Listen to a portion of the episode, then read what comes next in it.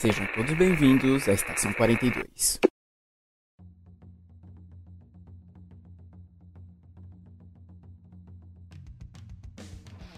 Saudações, senhores, senhoras e senhoritas. Aqui quem vos fala é o é João Victor, filler nem a gente, e tem que acabar o flashback. Aqui é a Lemayura e o Orochimaru é o Michael Jackson da Vila da Folha. Olá, aqui é o Matheus e eu tô pegando a minha bandana de ninja patife. Hoje falaremos sobre Naruto clássico, falaremos um pouco sobre o seu criador, Kimoto. Isso inclui todas as sagas, exceto os fillers. Falaremos também um pouco sobre os filmes da saga clássica. Estamos começando mais um giro de notícias, trazendo algumas notícias da cultura pop para vocês. Uh, então vamos lá, estamos gravando isso aqui numa segunda-feira, naquele ânimo. Exato. Tô morrendo de sono, mas vamos lá. Que isso, pós feriadão, pós feriadão, todo mundo descansado. É pior ainda, pior ainda. eu tô com gosto da como eu posso dizer, eu tô com. Ah, eu lembro ainda como era bom estar em casa. Três dias unidos.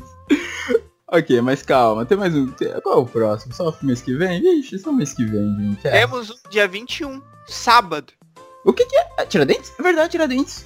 Nem lembrava. Ok, mas o que conta mesmo? Que, que você vai folgar pelo menos? É dia primeiro. E olha, vai ser uma terça. Seu emprego pode emendar, talvez. Não, não quero emendar, não. porque senão eu vou ficar devendo horas. Certo. E essa semana a Warner trouxe a notícia das renovações de série.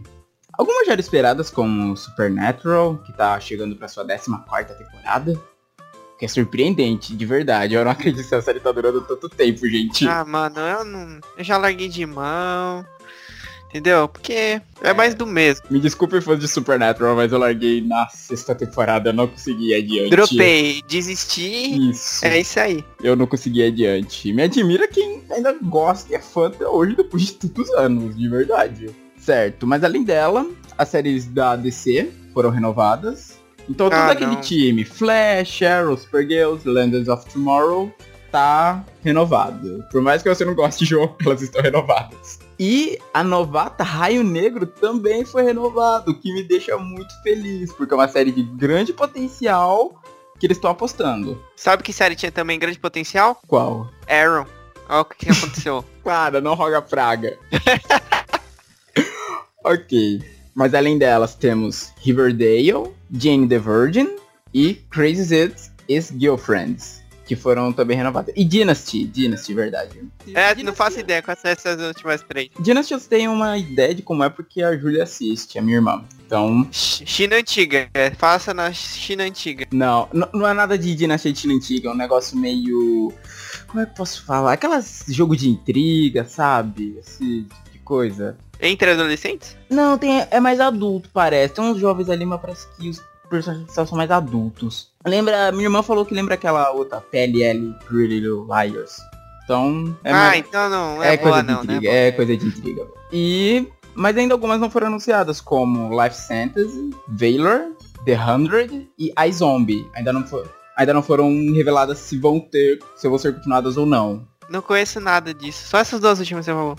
É, Life Sentence e The Valor também não conheço. The Hundred nunca me interessou muito, confesso. E a Zombie eu tenho vontade de ver, porque eu li os primeiros quadrinhos e gostei bastante dos quadrinhos. Aí eu quero ver se a série tá seguindo a mesma linha. Certo. Eu acho que não, mas beleza. agora é minha, meu turno? Isso, agora é seu turno. Faça essa jogada. Eu coloco duas cartas viradas para baixo. Bom, agora eu vou falar de Naruto de novo. Um pouco porque mais. esse programa é de Naruto. Naruto nunca... Naruto nunca é suficiente, gente. Entendam isso. É. Uh, o diretor Michael Gracie atualizou o status do novo filme do Naruto live action e falou que ele não vai acontecer se o Masashi Kishimoto não participar da produção. O Masashi Kishimoto que é o criador do Naruto, vocês vão ficar sabendo da história dele no programa. Bom, ele é, isso, ele falou que o filme não vai rolar se o Masashi não a, não aprovar, não se envolver no projeto. Eu acho que ativamente. Ficar lá como conselheiro, não sei, roteirista, quem sabe. Então a gente vai torcer para ele não se envolver. Porque a gente tem péssimas experiências aí com Dragon Ball Evolution, Death Note Ghost in the Shell. É. Adaptações americanas de anime não deu certo. E Naruto é uma que eu não consigo enxergar adaptada, cara. De todas que já teve, mano. Dragon Ball também era uma que, pra mim. Na época eu não tinha tanto conhecimento assim dessas coisas de live action e tal, então. Acho que na época eu soube, mas eu olhei, eu era criança ainda olhei e falei, cara, isso não é Dragon Ball e desisti, sabe? Nem assisti. E Death Note também, ah, pode ver algumas cenas também, eu já não, desculpa, mas não. Prefiro gastar meu tempo de vida com outra coisa mais importante. E é isso, ele ainda confirmou que ele tá trabalhando no roteiro. E ele. E ele falou que quer que fique no nível que todos fiquem animados. Eu não sei quem que quer, ele quer que fique animado. Os executivos ou os fãs. Porque geralmente a gente nunca fica animado com essas coisas. Exato. É o, É o- deixa deixa todo eu- a mundo gente triste. fica- A gente ainda tem. Não, eu não tenho mais fio de esperança em filme de anime, não. Eu tenho. Em filme de jogos eu ainda tenho. Em filme de anime eu não tenho mais, não. Assim, filme de anime, quando é versão americana, eu não tenho esperança. Quando é versão japonesa, tem um pouquinho, porque a gente tem Samurai X, que é até que uma boa adaptação. Então, Exatamente. quando Fala vem isso, tem que, ter- Quando que do terminar Japão. de ver a trilogia ainda. Então, eu tenho que começar a ver. Mas assim, tipo, quando veio do Japão, você pensa, "Hum, ok, é um negócio pra trabalhar. Agora, quando vê americana, você, Ih, caraca, já. você- geralmente você já dropa quando você lê a notícia. Você nem vê o trailer. Você lê a notícia, você já dropa. Ah, então vamos ficar na torcida aí pro Masashi não se envolver no projeto. Exato, por favor, Masashi, não se envolva. Eu sei que ele tá ouvindo esse programa, ele vai ouvir esse programa. em português ainda. Vamos traduzir pra ele. E ele vai. Ele vai ouvir a voz da razão, vai nos ouvir. Agora tem uma notícia, uma notícia bizarra que me chamou a atenção essa semana. Que foi saber que um antigo parceiro de negócio de Stan Lee, a lenda Stan Lee, não há quem não conheça, roubou o sangue dele pra produzir canetas. Ah, eu pensei que era pra produzir clones. caraca. Seria legal porque, cara, Stan Lee não pode morrer, mano. Mas foi engraçado porque ele. Como é, como é que é? Ele falsificou os papéis do Sr. Lee, foi lá, pegou umas amostras de sangue dele. E aparentemente ele, esse golpista, ele encomendou canetas. E técnica, parece que essas canetas teriam na, misturado na tinta o sangue do. o sangue dele. E vendeu no eBay. Provavelmente, né? Lugar pra desse tipo de bizarrice. Mas essa armação foi toda descoberta por um produtor chamado Kai Morgan, que é um antigo amigo do Stan Lee, e o advogado dele já entrou em ação pra tentar ir atrás desse cara. E parece que esse golpista já tinha conseguido levantar uma grana. A- Com o Stan Lee, além dessa questão do sangue. Ele, porque ele roubou o sangue, ainda conseguiu roubar 300 mil do Stan Lee. Meu Deus, esse cara tava solto. E ainda comprou um apartamento no valor de 85 mil com o dinheiro dele. Devem estar atrás desse cara no momento, né? Porque, caraca, olha o estrago que Ele, essa ele tinha ele roubou 300 mil dólares. Isso, E ainda, ele ainda voltou e roubou o sangue dele. Eu, eu, eu- me permita bater palmas pra esse cara, porque esse cara realmente Não, é, é uma coisa de louco. Isso me lembra que... ah, Eu não lembro quando foi, é bem antigo. Foi quando a Marvel ia lançar as HQs do Kiss, da banda Kiss.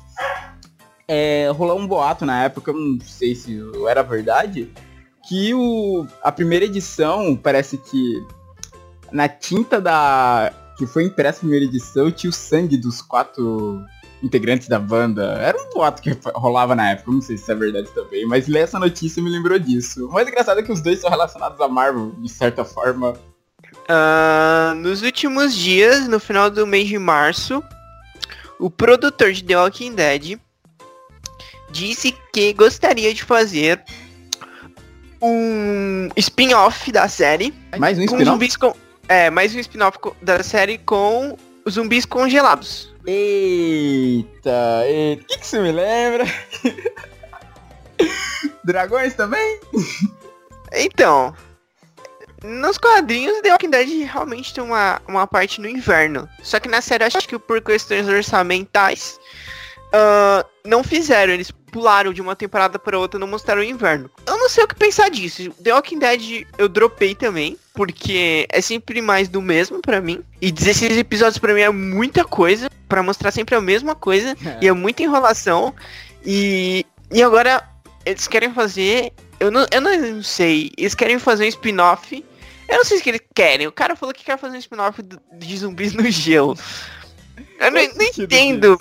É, vai ter uma temporada só. Não, porque ele falou assim. Ele deu uma declaração no Twitter, provavelmente.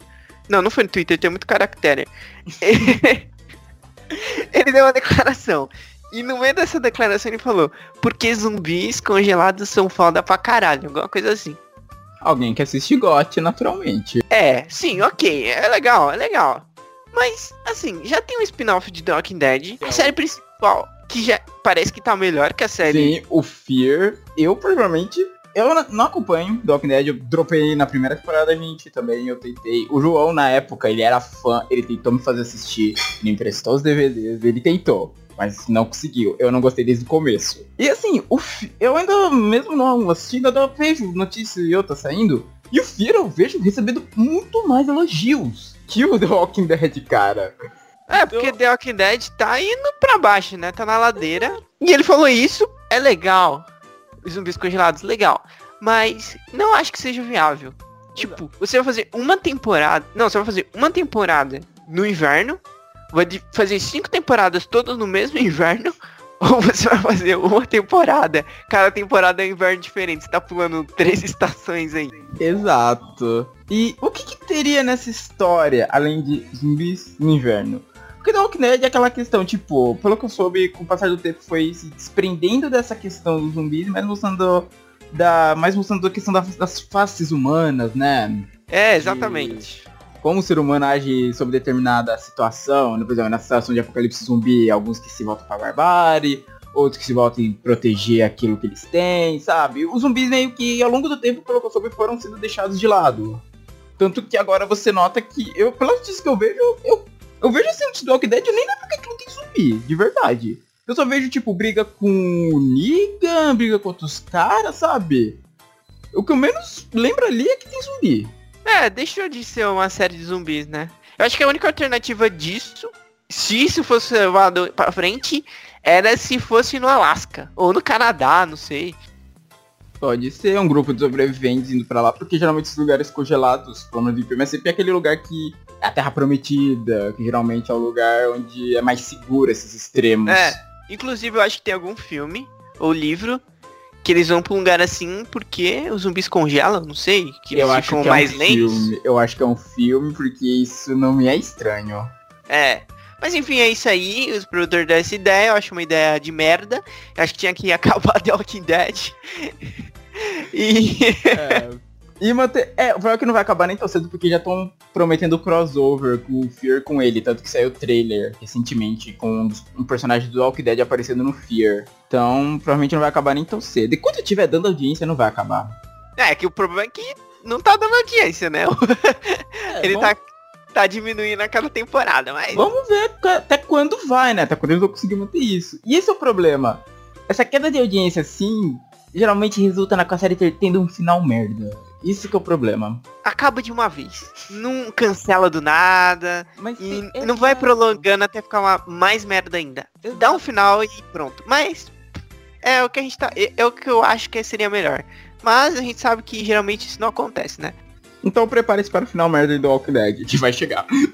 Cedo ou tarde, não sabemos. Bom, esse foi o giro sema- semanal, não. Esse Quinzenal. foi o giro quin- quinzenal. Nosso giro de notícias. Esse nome vai mudar. A gente não tá cogitando nenhum outro nome. Só queria lembrar que esse é um espaço para você mandar seus e-mails, comentários e cartinhas. Mande cartinhas. Mas a gente não deu o nosso endereço. A gente não vai dar nosso endereço. Exato. então só e-mail, gente, por favor. É.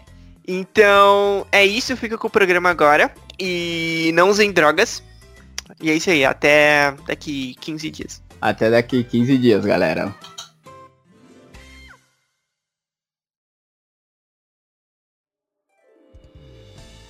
Antes de a gente falar da obra Naruto, eu acho importante a gente começar falando sobre o criador dela, Masashi Kishimoto.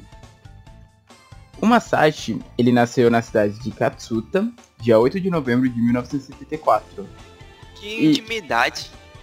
Chamando ele de Masashi. Ah, vou, vou Todo mundo chama ele de Kishimoto.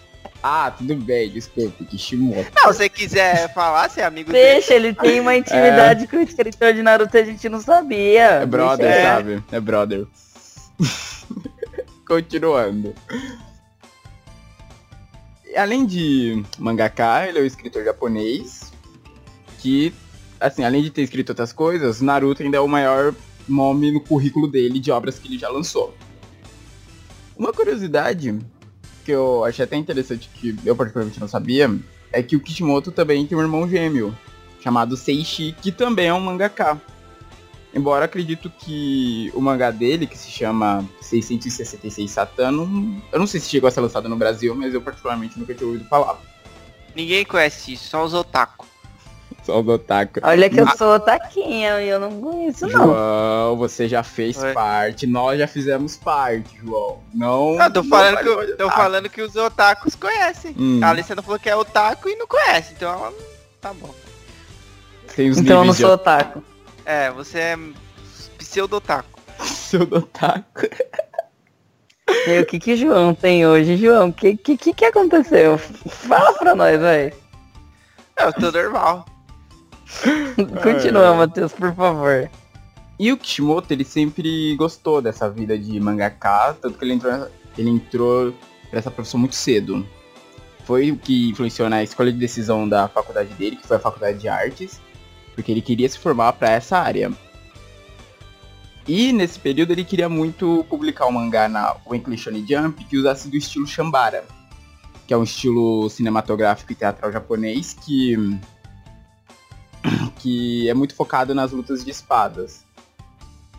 E nessa época ele tava tendo muita influência disso com outros mangás, como Blade, a Lâmina Imortal, e Rurouni Kenshin, que aqui no Brasil é conhecido como Samurai X.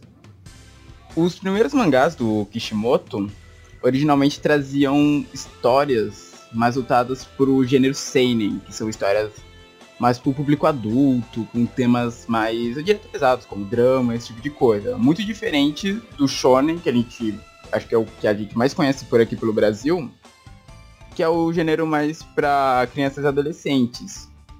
Que tem mais aventuras fantasiosas, mais combates, como a gente já cansou de ver aí, com Dragon Ball, Cavaleiros, Naruto e entre outros. Mas depois que ele se reuniu com Tetsuya Nishio, que é um design que é um designer de adaptação do mangá, do anime e mangá Ninku, foi que ele começou a mudar o estilo dele. Como você falou também, ele começou muito jovem. É...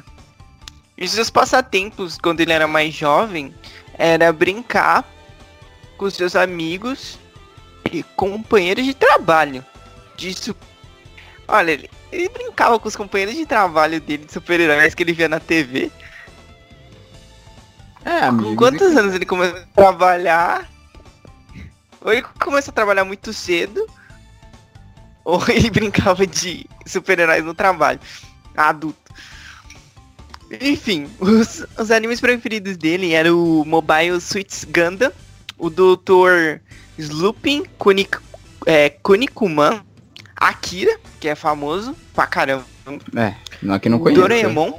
É, e tanto que o Akira, ele é o que inspira ele até os dias de hoje também. Acha que nunca vai conseguir se equiparar, né? Ô, louco! E- Caraca, É, tá, é isso aí. que ataque foi esse? O quê? Que ataque? Não, na que você falou, parece que, tipo, Naruto nunca vai se comparar a Akira do jeito que você falou. Não, mas tá aí. Ele mesmo falou, tá no texto. Ah, tá, ok. Eu tô falando, eu falei assim, do jeito que ele falou, o que ele achou que nunca vai se conseguir se comparar. Ah, sim. Ele foi ele que falou, não tô falando nada. Ah, tudo E também ele gostava. Ele também gostava do Fist of the North Stars. Esse, Era uma, eles... Fala aí, fala aí. esse anime que virou, gerou um meme muito famoso nos últimos meses. Qual? Qual? Aquele do Omai Moushinderu. Hum, é É daí. desse anime, é desse anime. Peraí, de que meme vocês estão falando? Nossa, Alessandra, Que peraí. fala Nani. Não é o que fala Nani? Isso, aí ele esse fala lá. mesmo. Pera aí. Eu ah, vou... eu tenho que ver, não sei. Ah, não, você já deve ter visto. Eu vou te mandar o link agora. Você vai ver.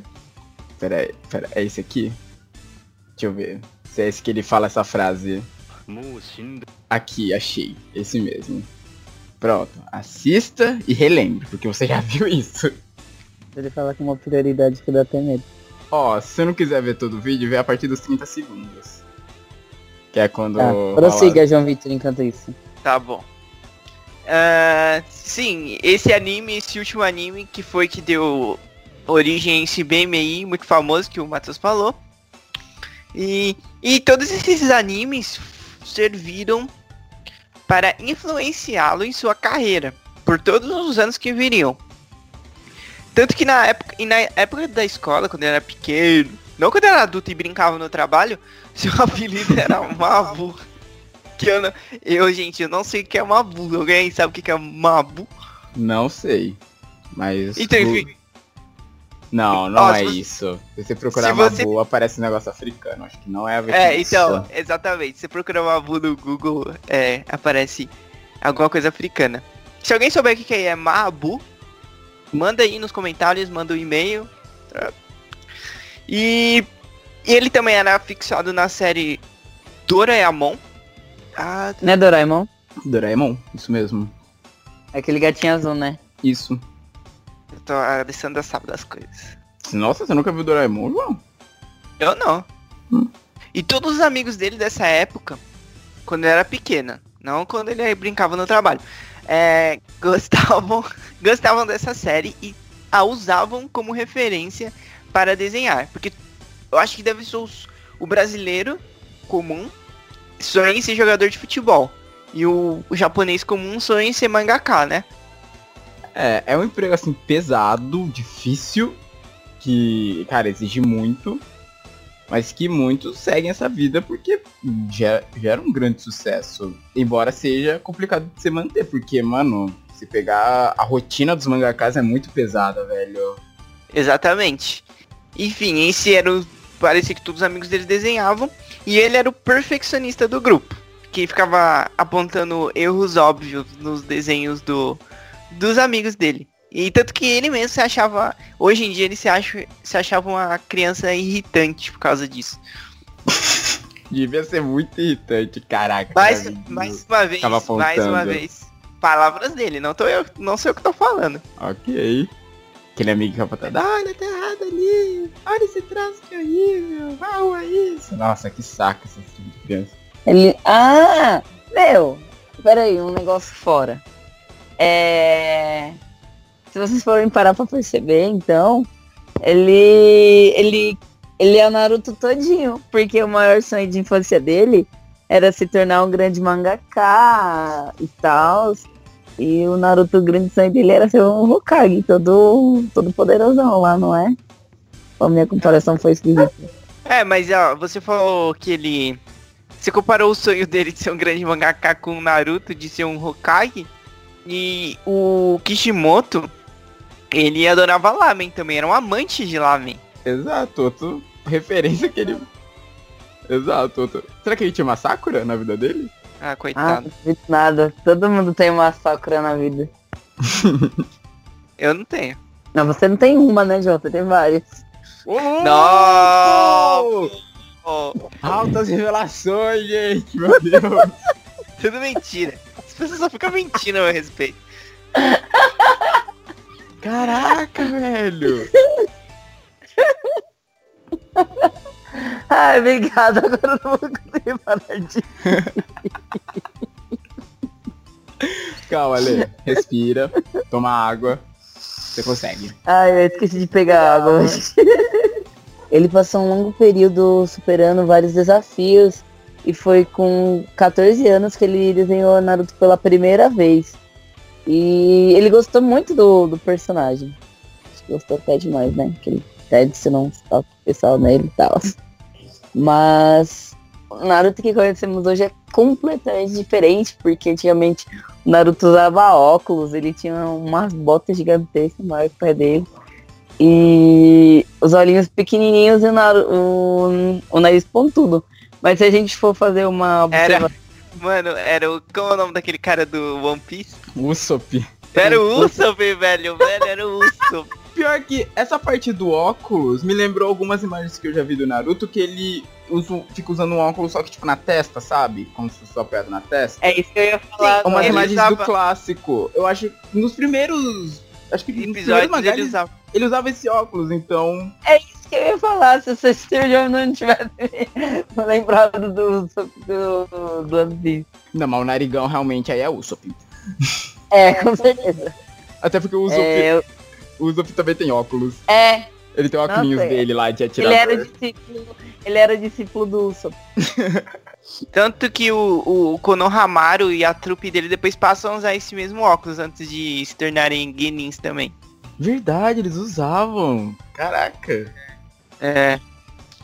Porque eles tinham uma grande admiração pelo Naruto. E mesmo após a criação do Naruto, que ele continuou criando os, os outros personagens, como o Sasuke a Sakura, que foram os seguidos, foi uma ideia que ficou um pouco guardada por um- algum tempo. Ó, outro ponto agora também que dá pra comparar ele com o Naruto, não com o Naruto em si, mas com o anime, o mangá em geral, é que a vida dele na adolescência era desenhar. E ele, obviamente ele gostava disso, mas ele não encontrava o significado da palavra mangá. Aí ele começou a começou a procurar inspirações em outros autores, como Yoshiro Togashi, Akira Toroyama e o Fujiko F. Fujio. E só que, assim, pode fazer um paralelo aí também, que no, no, na história do Naruto, é, eles sabem muito do significado da palavra ninja, o que, que significa ser um ninja. Tanto que lá pro final, lá na frente, lá o Sasuke fica procurando, ah, o que, que é ser um ninja? Aí, tanto que chama, chama o pessoal, é, chama o pessoal lá que morreu já, os Hokages, pra ele des- descobrir o que, que é ser um ninja. Hum, interessante. Isso era algo que eu não lembrava. Essa parte é do Shippuden? Essa parte do Sasuke? Essa, essa parte é do Shippuden. Ah, é quando os Kages são ressuscitados? Isso. Ah, tá. Não lembrava disso, caraca. Realmente, é um ótimo paralelo isso. Então ele se inspirava nesses autores. E, enfim, saiu Karakuri. O... E o mangá ficou famoso. Ele até que conseguiu ganhar um prêmio chamado Hop Stamp Award. Foi nessa época que ele se aliou a uns editores. E como ele ganhou esse prêmio, ele conseguiu, é, como eu posso dizer, é uma confiança maior de editoras, assim, para ele continuar com os projetos dele. Karakuri retrata o combate a um, a um vírus mortal. É, e para combater esse vírus foi feito um implante é, para o sistema nervoso de um ser humano. Infelizmente essa tecnologia é, foi usada também para meios inescrupulosos para criar armas humanas, criaturas de olhos vermelhos, referidas como roido. E para lidar com, esse- com essa ameaça, uma agência de defesa criou a unidade Karakuri, que era composta somente por membros de elite, não humanos. Não, era só composta por membros humanos. É, era só composta por membros de elite e humanos, só que eles eram monitorados por pequenos animais falantes, como o Kiro ou o Kara, como o Kiro Karakuri, que veio visitar os seus amigos Koten e Koron quando estava de licença. Só que ele acaba percebendo, aprendendo que não existe dias de folga contra o Roido. Também não podemos esquecer de falar sobre Bent. Também não podemos esquecer de falar sobre Bent. Que é sobre um estudante chamado Yamaguchi Tsutomo. Mas ele tem um problema de excesso de peso. Ele não pode correr muito. Olha o bullying, João. Caraca. E por conta disso, por ele não ser muito rápido, o treinador coloca ele na equipe D. Que com certeza, né, ao contrário da equipe A, tá cheio daqueles pessoal que é topzera, consegue correr na maratona São Silvestre.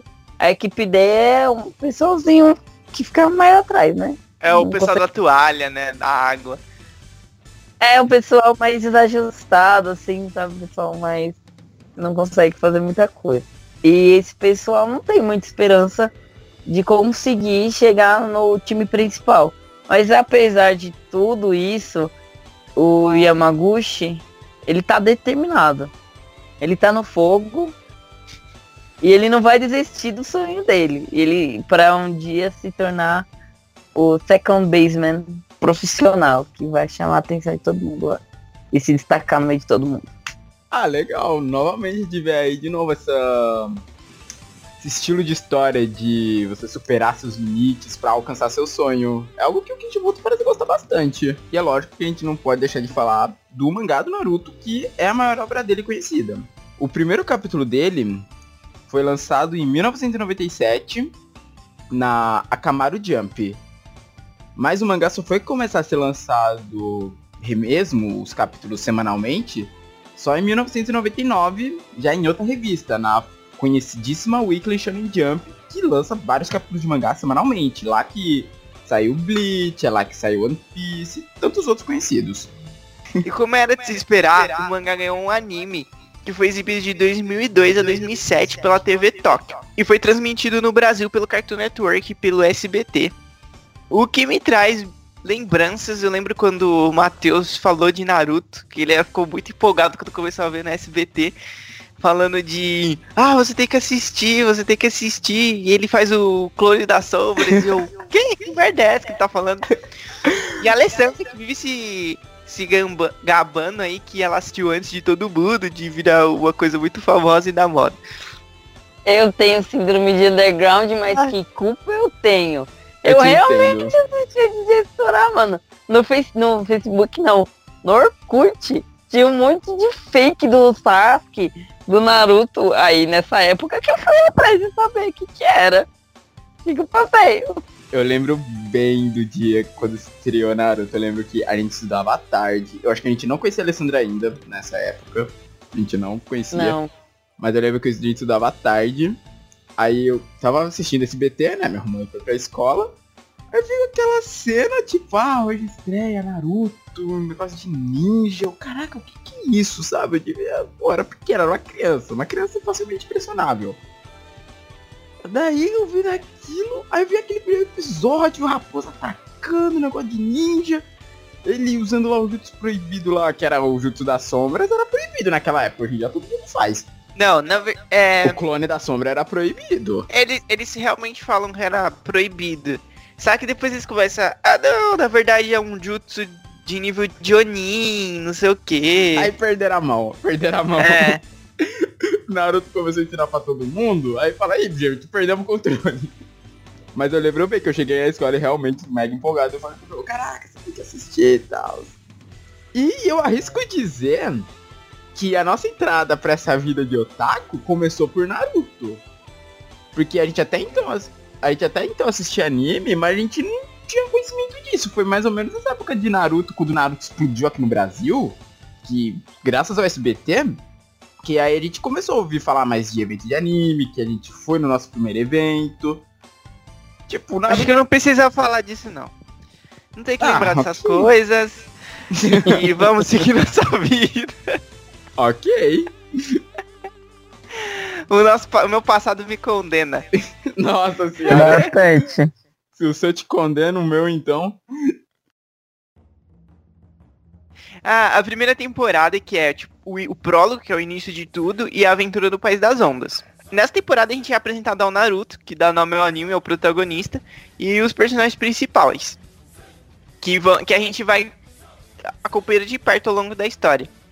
A gente conhece o triste passado do protagonista, que ele serve como Jinjiriuki para raposa de nove caudas. O que seria raposa de nove caudas?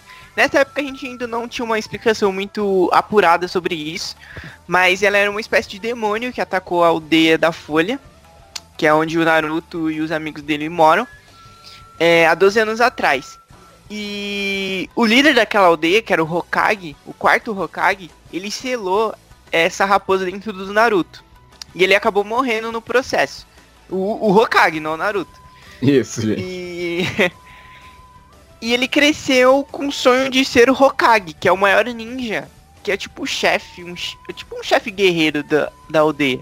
E ele cresceu com esse sonho de ser o Hokage, que é o maior ninja da aldeia, porque ele queria ser reconhecido, porque a infância dele foi muito triste, porque todo mundo desprezava, porque ele tinha a raposa dentro dele, e ele não sabia por quê. Então ele faz, ele queria se tornar um ninja, um Hokage, e chamar atenção. Ele fazia várias traquinagens para chamar atenção, enquanto ele tentava se tornar um ninja. É, as pessoas menosprezavam muito ele, muito por medo, porque todo todo o pessoal ali viu o que, que a raposa fez, muitos perderam familiares com o ataque da raposa, então todo mundo tinha medo que, tipo, e se esse moleque perdeu o controle? E se a raposa soltar de novo?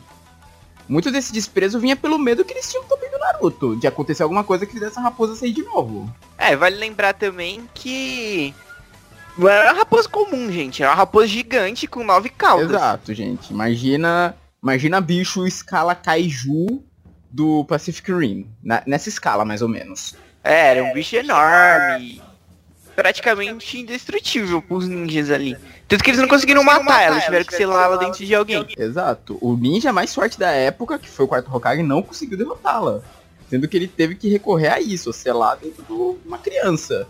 Só que aí, mesmo assim, mesmo com todo esse desprezo que ele tinha pelas pessoas, ele ainda manteve esse sonho de virar Hokage, estudou pra isso, porque na vila tem escola dos ninjas, que eles treinam desde pequeno. Mas no dia da prova, ele acabou falhando. Não conseguindo se tornar um Genin, que é o, o rank mais baixo de ninja, por onde os ninjas começam, depois que se formam. Porque ele não conseguia fazer o jutsu de clone. Isso, que era o mais simplesinho. É, o clone dele lá todo ah, caído no chão. Mas, depois disso, ele acaba recebendo uma proposta, né, de um dos nin- de um... Era um, ele era um Jonin, né, aquele cara de cabelo branco. Não é revelado. Ele era um Chunin, eu acho que ele era Chunin. Era assim. Que é, que é um nível a- depois do Genin. Isso. Ele recebeu uma proposta indecente. Não, gente, vamos com calma. Ele recebeu uma proposta de pegar um pergaminho e levar pra ele. Que era um pergaminho que ficava no gabinete do terceiro Hokage, se eu não me engano. Oi, o Naruto não sabia que era, era proibido pegar aquele pergaminho. Ele pensou que tava de boa. Isso. É, o- é, o cara falou pra ele que o único modo de passar pra ser Genin, já que ele tinha falhado no teste, era aprender um jutsu daquele pergaminho. Só que esse pergaminho, ele tinha jutsus Proibido. proibidos. Eram uns jutsus bem, bem fodas, assim, de Konoha. Da aldeia da Folha. O que Acho dá que um não é qualquer- medo. Porque o que, o que mais será que tinha ali? Não eram proibidos. Eu achei uns, uns jutsus exclusivos de Konoha, que não podem cair nas mãos de outras aldeias. Entendeu? Que é tipo segredo de guerra, essas coisas. Até porque é o que a gente aprende ao longo do desenho que houve, houveram guerras entre as aldeias com há, há anos atrás. Ao longo do desenho a gente vê vários, vários personagens que participaram dessas guerras. Eu, uma coisa que eu queria muito era ver um anime, nem que fosse alguns episódios mostrando dessas guerras. Mas os mostrou. personagens- Não, mostrou pouca coisa. Não, mo- queria ver, tipo, mostrando a guerra mesmo. Mesmo. Sabe, tipo, um Lost Canvas? Sabe Lost Canvas do Cavaleiro do Zodíaco? Eu queria ver uma versão disso das guerras de Naruto. Até essa época que a gente tá abordando aqui, é, foram pelo menos umas três grandes guerras ninjas. Bom, mas voltando agora à história do pergaminho. O Naruto rouba esse pergaminho e acaba descobrindo que esse Chunin, que tinha pedido pra ele roubar o pergaminho, era um espião de outra vila. Você lembra, João, que vila ele era? Não, ele não era espião, não. Ele. ele oi? Ele não era espião? Ele era, de, ele era de Konoha, só que ele queria trair a, a aldeia. Caraca, velho, olha a minha mente me enganando, porque ele era um espião. É. Ele queria trair pegando o pergaminho pra ele. Porém, ele não esperava que o Naruto fosse aprender um jutsu do pergaminho. Que é o, o que a gente falou anteriormente, que é o jutsu dos clones das sombras. Que é um jutsu que falam que é proibido, mas na verdade é um jutsu de nível Jonin. Que é tipo um dos, um dos níveis mais elevados de ninja. O que acontece? O Naruto não conseguia fazer os clones na academia, só que eram os clones que eles não conseguiam fazer, que era exigido na academia, eram ilusões. O clone das sombras, ele criam cópias reais de do- de quem o quem o co- conjura não, de quem o, o faz. Ou seja, eles conseguem bater na pessoa. Daí temos a intervenção de Iruka, que era o professor do Naruto na academia, que luta contra esse ninja traidor. Aí nesse momento a gente até aprende um pouco da história do Iruka, que a gente acaba descobrindo que os- pais deles morre, morreram no, É, começou. no ataque da começou. raposa, sim. sim, Começou. flashback. Gente, se prepara. É muito flashback. é muito flashback.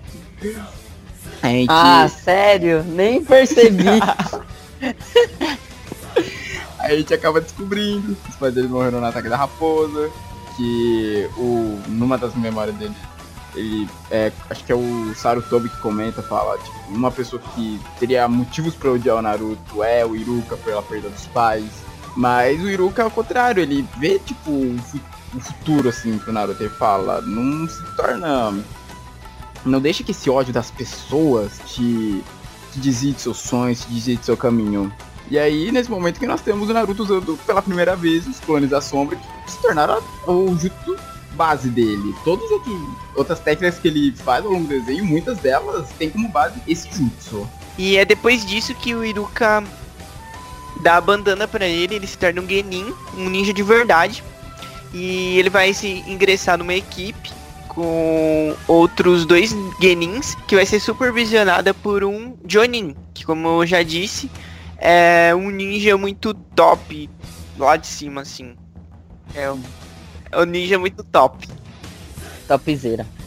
A partir daí é que nós conhecemos os companheiros de equipe dele, que se tornam também pega personagens principais que a gente também acompanha de perto o crescimento, que é a Sakura Haruno e o Sasuke Uchiha, que se torna o melhor amigo barra inimigo dele ao longo da- do anime. É, Ah, aí eu acho Que vale colocar uma explicação maior aí que. Ah, a Sakura não, acho que não tem muito o que falar dela. No- Porque de ela- começo não, de começo não.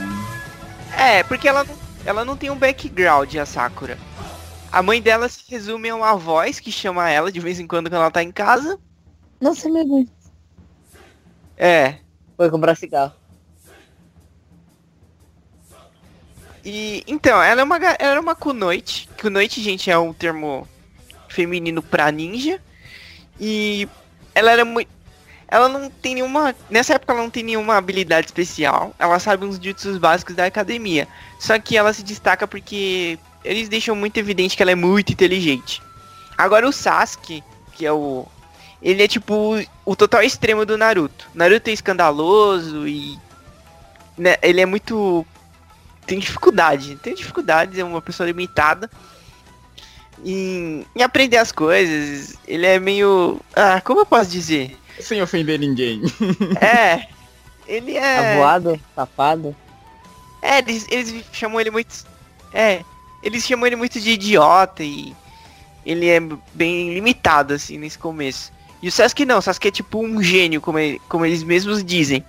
Ele é do clã Uchiha, só que o clã dele foi todo morto por. Nessa época ainda não deixa muito claro, mas foi to- morto totalmente pelo irmão dele, que matou todo mundo, só deixou ele vivo e foi embora. E ele é desse clã e ele é um- tipo um prodígio. Ele sabe vários jutsus, é destemido, não sei o que. É muito E- inteligente, ele é um cara É. bem inteligente. É, e aí rapidamente o Naruto toma ele como um rival, porque o Naruto quer atenção, mas todo mundo presta atenção no Sasuke. Ele vê Então no ele também- Sasuke o que ele quer superar, tipo, eu quero superar você, sabe? Que ele quer ser o melhor, ele quer ser o Hokage. Então ele vê no Sasuke, como é que eu posso falar? Um obstáculo pra ele chegar nesse objetivo dele.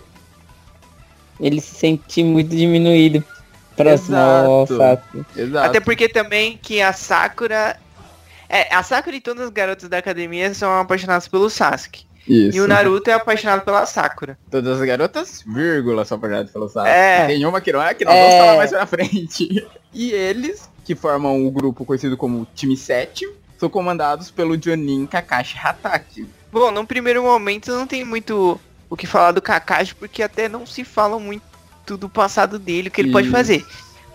Porém, quando eles foram se uniram na equipe 7, o Kakashi fez uma prova com eles, onde eles teriam que pegar dois guizos do Kakashi. Só que eles eram em três. Então ele fala que quem não conseguisse pegar ia acabar preso no tronco sem almoçar. A Sakura, sinceramente, eu não lembro o que, que a Sakura faz naquela luta. De verdade. Ela, des ela desmaia. Ela desmaia, caraca, eu não lembro. É. Porque eu sei que o Naruto Porque, ó. tenta. Ah, o que eu- fala aí. O primeiro que vai tentar é o Naruto. Isso. Toma o meu... É Aí- quando ele toma mil anos de dor, né? É, que é basicamente uma dedada no. É um exame de próstata mais cedo, gente. É, É onde não, não se deve colocar a, a, a dedada. É, é. Não Sim. antes dos 40. Não antes dos 40. Nem, nem nunca, né? Que não é legal. Ah, não, é legal, mas o exame de próstata tem que ser feito, né? Por que a gente tá falando de próstata, gente? Isso vai ser totalmente cortado, né? Por favor. Eu deixaria. Deixa, pode deixar. Deixa, fica engraçado. Bem. ok. Enfim, aí o. Aí vem, depois vem o Sasuke, se aproveita. Achou que o Kakashi estava é, com a guarda baixa. O Sasuke acaba enterrado. Até a cabeça, só fica a cabeça dele de fora. E, e você perguntou da Sakura, a Sakura ela desmaiou. Ela, tipo, caiu num genjutsu lá do Kakashi, viu o Sasuke todo fudido lá. E ela desmaiou. É verdade. ah, depois ela desmaiou de novo lembrei. quando viu só a cabeça do Sasuke fora da terra. Nossa senhora, bem lembrado. Nossa, essa cena foi tipo, ai meu Deus. É, aí depois disso, que foi meio até pra eles se conhecerem, né? Essa provinha. Que a equipe tinha acabado de se reunir. Aí eles começam a fazer aquelas missões. Que é assim, gente, as missões dos ninjas, elas têm uns certos tipos de rankings. Que começa desde o ranking. É DOE, João? Eu não lembro agora. Era Essa- DOE o último ranking. Começa Não, no o último D. ranking. O último rank é D. Isso, que era o rank mais simplesinho, que é pra Genin mesmo, tipo, é coisa pra eles fazerem na vila, tirar a vodaninha do chão, ajudar as pessoas, sabe? Não é nada que envolva lutas nem nada. Aí vai escalando. O rank máximo é o S, que são missões só pros ninjas mais poderosos. Mas aí começa nisso, né? Eles fazendo essas missõezinhas e o Naruto bravo, tipo, caraca, eu sou um ninja, que que eu- por que eu tô fazendo isso, essas missõezinhas, que não valem nada? Daí eles recebem uma missão que é ranking C, se eu não me engano. É rank C nessa missão. É, rank C. Uma missão rank C de escoltar o construtor de uma. Um, um construtor de pontes da. Ai, qual aldeia é? País das Ondas. Da névoa. Não, da Neva não. Ele é do País É, das das Ondas. Das do ondas, país das das ondas, das ondas, foi mal. Eles recebem então uma missão de ranking C de escoltar um construtor de pontes do país das ondas, chamado Tazuna. Mas o que era pra ser uma missão aparentemente simples, rapidamente vira algo que foge do controle deles, porque esse lugar onde ele tá sendo levado, o país das ondas, está sendo controlado por um mafioso, aquele cara é o mafioso, obviamente, chamado Gato, que manda assassinos pra cima atrás do Tazuna. Primeiro é uma dupla de irmãos do País da Neva, que eu me lembro. Aldeia da Neva. Isso, da Aldeia da Neva. Que eram dois Mas- tunins. Isso, eram, eram tunins aqueles caras. Eles eram tunins. Eles atacaram o Kakashi. O Kakashi deu a entender que tinha sido morto, mas ele usou de substituição. Só que ele ficou de longe assistindo e o Naruto ficou com medo. E o Sasuke Ah, derrotou isso. eles dois. Mas depois as coisas fogem total de controle quando aparece os Abusa. Também conheci. Bravos Momote, o demônio do gás oculto.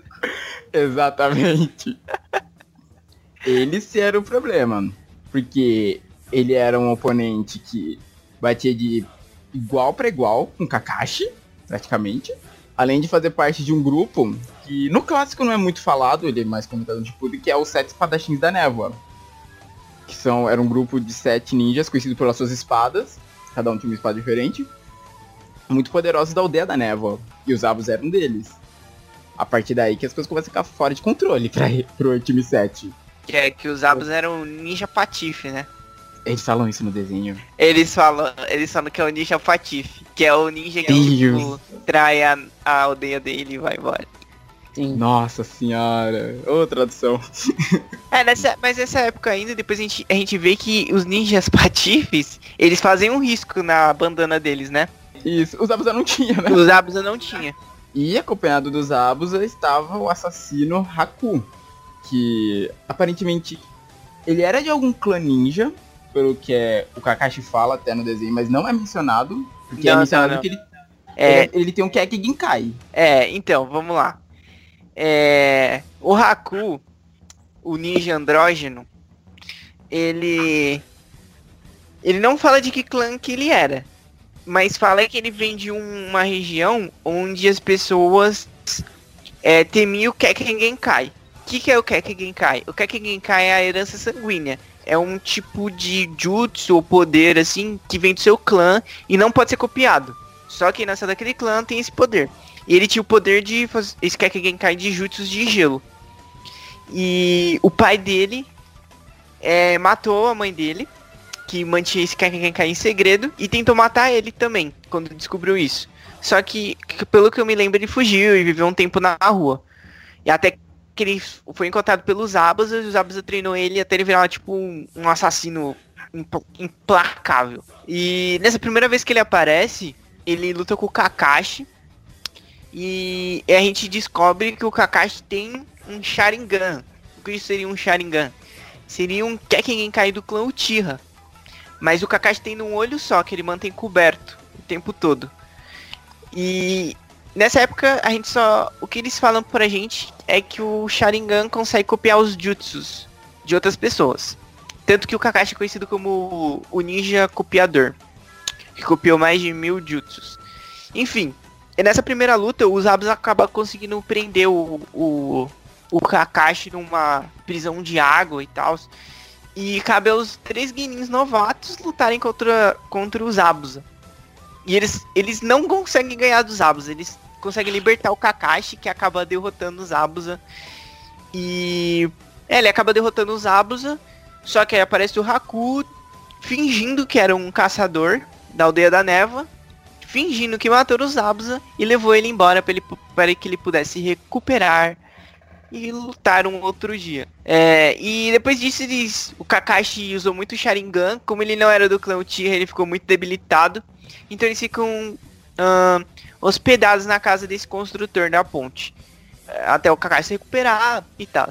É, eles não precisavam continuar com a missão deles, que era proteger o construtor da ponte do desse gato, mafioso. Por quê? Quando ele contratou a missão, é, foram dado uma missão de rank C para eles. Só que o Gato tá, só que ele mentiu porque ele não tinha dinheiro para pagar uma missão é, de um rank maior. Porque com, a, com o surgimento desses tunings que o Sasuke derrotou, com o surgimento dos Abusa, era facilmente uma missão de rank S. Não, mentira. De, ah, era facilmente uma missão. É. Era facilmente uma missão de rank A. Mas mesmo assim eles ficaram lá, o Kakashi se recuperando e falaram que ia terminar a missão que era proteger o construtor e os trabalhadores até eles terminarem a ponte. Porque o, o gato mafioso, ele tinha dominado a, o país das ondas ali, que era uma ilha, e ele dominava o, a importação e a exportação pelo mar. E se construísse uma ponte, ele ia perder o controle dele. Então ele queria matar todo mundo que estivesse envolvido com isso para ele não perder o poder dele. Então eles ficaram hospedados na casa do Tazuma porque eles ia, iriam terminar a missão. Eles não iam deixar aquelas pessoas ali à mercê do, desse, desse cara. E ainda tinha o sobrinho do Tazuna, que ele, ele, ele começou a se tornar um menino muito triste por conta do padrasto, que eu não me recordo o nome, ter sido assassinado pelo gato. E ele tava totalmente descrente, ele, ele tava falando tudo ia dar errado. Ele vivia chorando, vivia fazendo birra pro, pra equipe do Kakashi. E teve até um. E o Tazuma contou essa história toda pra equipe. Mas eles continuaram com a missão. O Kakashi passou pra eles um exercício lá que eles tinham que concentrar chakra no pé para poder escalar as árvores sem usar as mãos. A Sakura tirou de letra, porque ela tinha um controle de chakra muito grande, só que o Sasuke e o Naruto não conseguiam. Então começou a rivalidade aí de quem chegaria primeiro ao topo da árvore. E foi após, é, após treinar uma noite inteira que o Naruto acordou na floresta que ele encontrou o Haku. Que ele até pensou que era uma garota. Como eu disse, era o ninja andrógeno. Que ele era um homem, mas ele parecia uma garota. Tanto que o Naruto fala que ele era até mais bonito que a Sakura. Não que a Sakura seja uh, muito bonita, né? Mas. Beleza relativa, João, beleza relativa. Beleza está nos olhos de quem vê. Isso, aí o Naruto, quando o Haku vai embora de lá, revelando que é um homem, o Naruto fica, ah, meu Deus, é mais bonito que a Sakura. É, ele fica tipo todo desnorteado, pensando como assim. Aí termina por aí, porque depois vem quando eles vão lá levar o Tazuna pra ponte, que eles chegam e tá todo mundo morto. Aí tá lá os Abus, o Haku, e é onde tem a batalha final deles. Tem os Abusa lutando contra o Kakashi, que nós Que nós vemos o Kakashi usando. Acho que é a primeira vez que a gente vê no desenho a técnica de invocação até, que é quando o Kakashi invoca os cachorros. É. E nós temos o Haku lutando contra o Naruto e o Sasuke. Nós vemos o Sasuke usando o Sharingan pela primeira vez no desenho. Que é quando ele desperta o Sharingan dele até. Isso é quando ele desperta na luta contra o Haku. Ele usa uma técnica que ele cria uma espécie de domo de espelhos de gelo ao redor do inimigo. E ele fica se teleportando por esses espelhos. Tipo, ataca, teleporta, ataca, teleporta. Então você... era muito difícil saber por onde ele ia atacar. Essa, nossa, essa parte é muito, muito chata, velho. Muito- é Por muito causa longa. que é, é longa e eu não sei, eu acho que existia um pouco orçamento por ser o começo. O desenho era mal feito, era muito devagar. Eles davam um golpe, ficavam falando o resto do episódio conversando. É muito chata, é muito chata.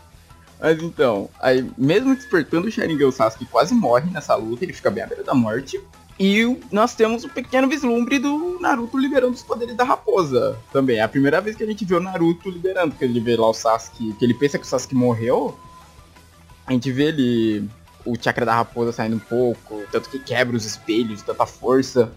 Desculpa, gente, uma pequena aspas aqui, eu tenho que compartilhar uma coisa com vocês. Ah, A primeira vez que eu assisti Naruto, eu chorei nessa parte que parecia que o Sasuke ia morrer. ai meu Deus. Prossigamos. Que o Sasuke quase morre. Mas aí eles, graças a esse poder do Naruto, que até então ele, ele não sabia que tinha, que ele não sabia que tinha isso, ele consegue derrotar o Haku e o Kakashi derrota os Abusa também. Ah, João, como é que. Por, por que, o Gato se vira contra os Abusa mesmo? O que que acontece? O que que acontece? O, o, o Kakashi, ele tinha prendido os, os, os Abusa, que é com os cachorros. Aí saiu vários cachorros debaixo da terra e prendeu os Abusa. E ele invocou o Haikiri, que é aquele... É o jutsu... É o jutsu elétrico dele lá, de eletricidade.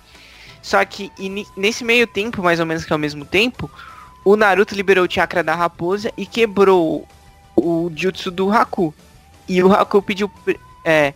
Aí o Naruto bateu nele, quebrou a máscara dele e viu que era o Haku, que era o cara que ele encontrou na floresta. Aí o Naruto pegou e, pá. Ai, perdeu, ficou calmo e não queria mais matar o Haku. Só que o Haku falou, não, você me derrotou, você me mate agora. Aí o Naruto hesitou e ia matar ele. Só que quando o Haku percebeu que os Abusa ia. Ia morrer pro Kakashi, ele pegou, saiu de lá rapidão e se colocou na frente e quem morreu foi o Haku. Quem o Kakashi acertou foi o Haku. Que ele transpassou o coração dele. Aí depois chegou o Gato com vários. É, uns, uns mercenários qualquer lá. E começou a surtar o corpo do Haku. Aí o, o Naruto começou a falar, ah, você. Ele tava com você todo esse tempo, Zabuza, e você não dá valor pra ele, não sei o que. Aí o, o Zabuza começou a chorar e foi. Ah, avançou pra morte, né? Pra matar o Gato. É, que eu lembro que ele avança com a kunai na boca, correndo. É. E os caras atacando ele, ele tipo não para. Essa é uma cena que eu acho bem legalzinha dos Abusa. É, eu acho É, que eles guardaram é, todo o dinheiro pra fazer essa cena. Que aí ele mata o gato, ele, tipo, ele enfia a kunai, eu lembro que ele enfia a kunai no peito do gato e os dois se jogam da ponte. Não. Ah, não. não era? Acho que era Ó, assim. minha, ca- minha cabeça tá me enganando de novo? Não. Não. Ai, não lembro. Não, é isso mesmo. Ele dá uma hesitada, mas eu acho que é isso mesmo. Ah, quando eu comecei a assistir de novo, eu achava que ele ia com a espada na boca. Caraca, meu irmão, o Zoro, né? o Zoro ensinou pra ele. É, eu achava que era isso. Porque ele não Certo. podia mexer os braços, porque o, o Kakashi jogou duas kunais no braço dele, lá. Isso. E com esse fim, acaba. E esse é o final da primeira temporada do Naruto. Que após isso, eles retornam ao poder da Folha, que o Tazuna, depois de tudo isso, consegue terminar de, de construir a ponte e tal. E eles voltam ao poder da Folha com a missão cumprida. E quando eles retornam, já tem a notícia do exame Chunin.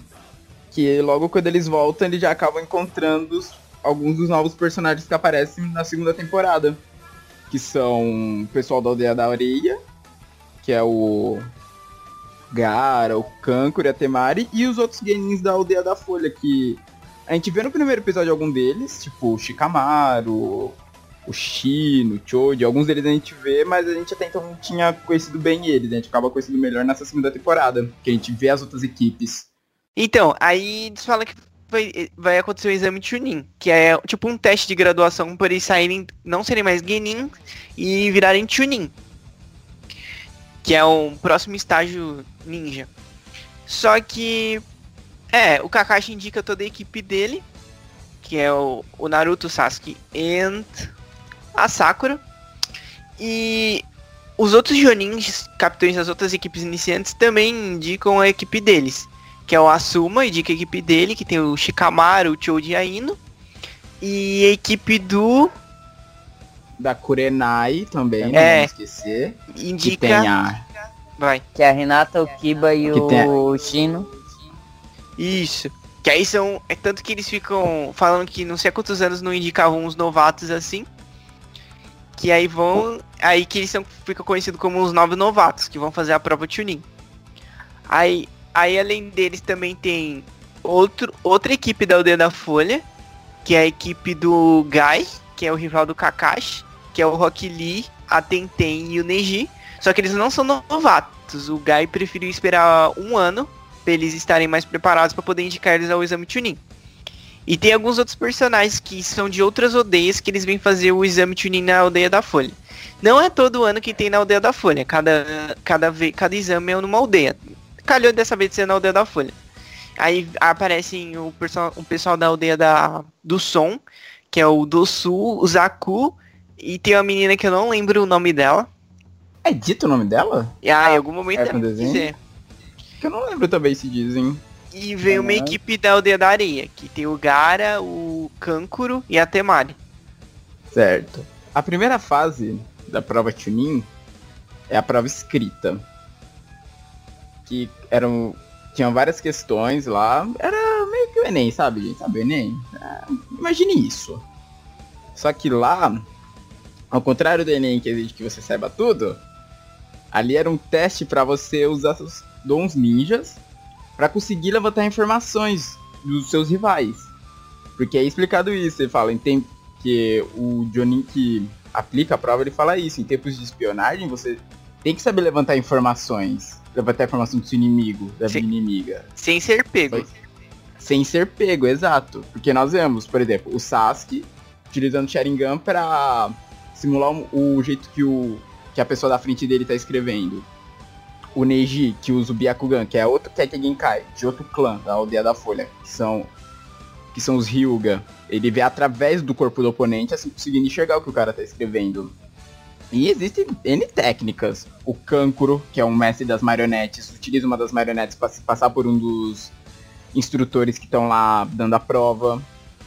Vamos ver, quem mais tinha. O, é o Dosu, não é? Que. Ou da aldeia do som, que ele fica usando o som. Ele fica ouvindo o som do lápis batendo na folha. Pra saber o que o cara tá escrevendo. Exatamente. É o Dosu que faz isso. E o Gara, que faz um olho de areia pra ler as questões dos outros. Eu não sei como faz... ninguém nunca viu aquilo. Não.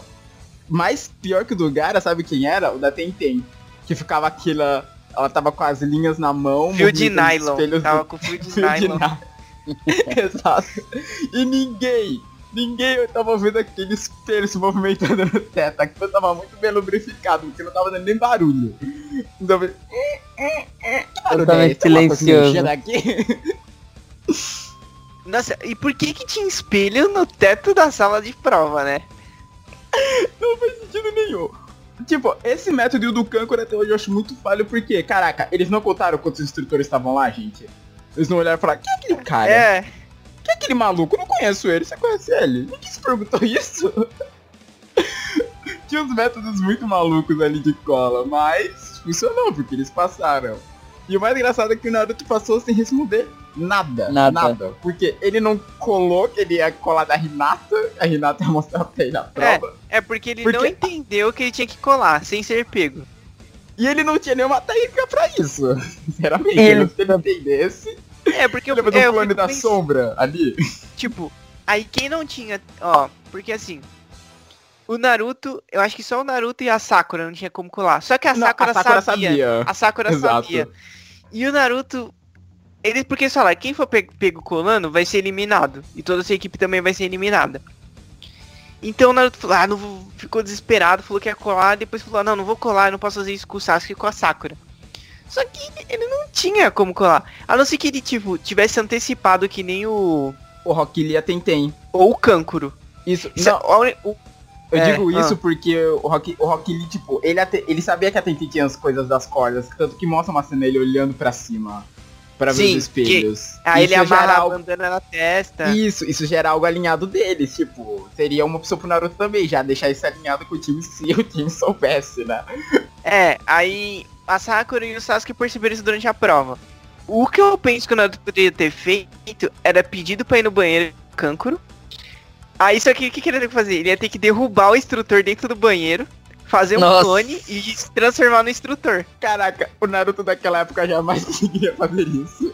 Jamais mesmo. Ia vir o instrutor todo bugado, a galera ia falar, que cara é esse? Não, eu ia acho que ele conseguiu. ele- Eu acho que não, cara, ele era muito... Não, primeiro ia ser Não, difícil. ele manjava do transformação, ele manjava, porque ele fazia o jutsu sexy. Ia ver uma instrutora. Mas Não, o ele problema manjava. é... Ele derrubou o instrutor. ser difícil ele derrubar o instrutor. Esse Ah, que ia ser o problema. Teria sido muito engraçado isso no desenho. Porque ele só tinha. Ele só fazia clone das sombras e pulava em cima das pessoas. Exato. Só isso que o Naruto fazia. só isso que ele fazia, realmente.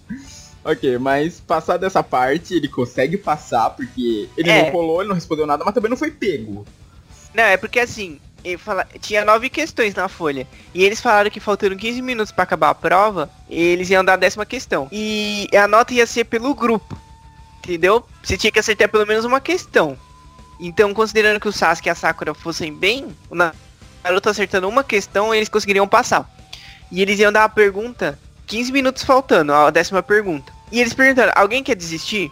Tipo, você desiste agora, toda sua equipe perde e vocês podem tentar na próxima. E só que se vocês errarem essa última pergunta, vocês vão ser Guinins pra sempre. É, tanto que mostra uns figurantes lá desistindo e tal. É. Aí, eu- aí fala, é só levantar a mão. Aí o Naruto meio que levanta a mão assim e fica naquele negócio interminável. Só que na verdade ele levantou a mão pra bater na mesa e falou, eu não vou desistir, eu não ligo se eu for Guinil a minha vida inteira. E falou, é isso aí, pode mandar. Aí ele aí o cara que tava aplicando a prova olhou em volta, hum, acho que não vai ninguém mais desistir. Ele falou, tudo bem, todo mundo que tá aqui passou.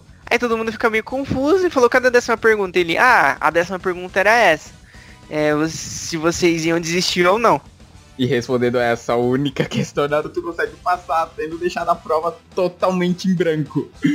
É, Exatamente. que tá um absurdo. Tanto É que o cara, o Genin fala. Genin não, aquele Jonin fala. que é o Ibik. É o bri- é- Ah, obrigado, eu tava tentando lembrar o nome dele. Que ele comenta, eu aprovei um aluno que deixou a prova totalmente em branco.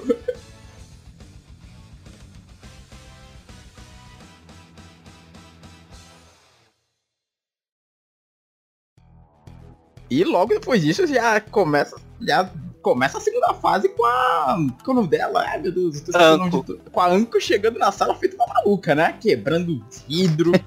a Anko chega chegando na sala. Exato, que é a segunda que é a segunda fase, que é na Floresta da Morte. Que as equipes iriam entrar lá, cada uma ia ganhar um pergaminho do céu ou da terra. E você acho que teria uma semana ou cinco dias. Cinco dias, eram cinco dias. Acho que era cinco dias. Você tinha que pegar um outro pergaminho para chegar. É assim, você ia entrar na floresta, que ia estar com a sua equipe, que ia estar cheio de outras equipes inimigas. Cada uma, um- cada equipe ia ter um pergaminho, ou do céu ou da terra. E você tinha cinco dias para chegar até a torre no centro. Só que para você chegar na torre no centro, você tinha que estar com os dois pergaminhos. Ou seja, você ia ter que pegar o pergaminho de- que você não tinha de outra equipe. Em hipótese alguma você podia abrir os pergaminhos, era totalmente proibido. É, Que eu lembro disso. Que tem uma equipe lá que abre e se ferra. E o Naruto e a Sakura quase abriram o pergaminho deles. É, eles quase. ab- O Kabuto que impede eles de abrirem. É. Daí, esse é o momento que já começa a ter algumas das mudanças do desenho. Tipo, alguns acontecimentos que viriam mudar os personagens bastante ao longo do desenho. Assim que eles entram, tem uma equipe da grama que vai direto neles. Falou, Isso, não, é da que achar aquele grupo. grama, da grama, verdade. Vamos chegar no Aí- grau. É. Mano, eles ó, assim que eles entram, falou, tem que achar aquele, aqueles três. Que é o Sasuke, o Naruto e a Sakura. Aí tem essa ninja da grama que ataca eles. Não, me- é, eles são atacados antes, mas Na é- entrada, né? Na é o- entrada. É. Que aí é você que vê que ela tem aquela língua gigante. Não, um outro cara, acho que é da aldeia do. Ai, não lembro que aldeia que ele é. Que ele se transforma no Naruto. Ele prende o Naruto, se transforma no Naruto, só que o Sasuke percebe. E consegue Não é do afugentar ele. som. Eu- Não, não acho é não do do som, som, não. não. Acho que é da Caramba, não chuva. Aldeia da chuva, eu acho. Mas enfim, eles são atacados pela aldeia da grama, então, de início. É, é, tem outros ninjas, mas basicamente é uma, é uma mulher que aparece pra atacar eles. Só que ela é muito mais forte que eles. E nessa hora o Naruto não tava com eles mais, né? O Naruto já tava perdido no meio da floresta lutando com a cobra gigante. É, porque ela tá com um jutsu de vento lá, jogou Naruto longe e uma cobra atacou ele. E só tinha o Sasuke e a Sakura. Aí essa, essa ninja da grama joga um, um genjutsu muito forte nos dois. A Sakura cai na hora. O Sasuke fica paralisado de medo. E ele precisa enfiar uma, uma kunai na perna dele pra poder tirar a Sakura dali e sair de perto dessa ninja. E enquanto isso, o Naruto tá sendo engolido pra cobra gigante. Porque assim, essa Ai, floresta, que leva além uma eternidade pra irem lá.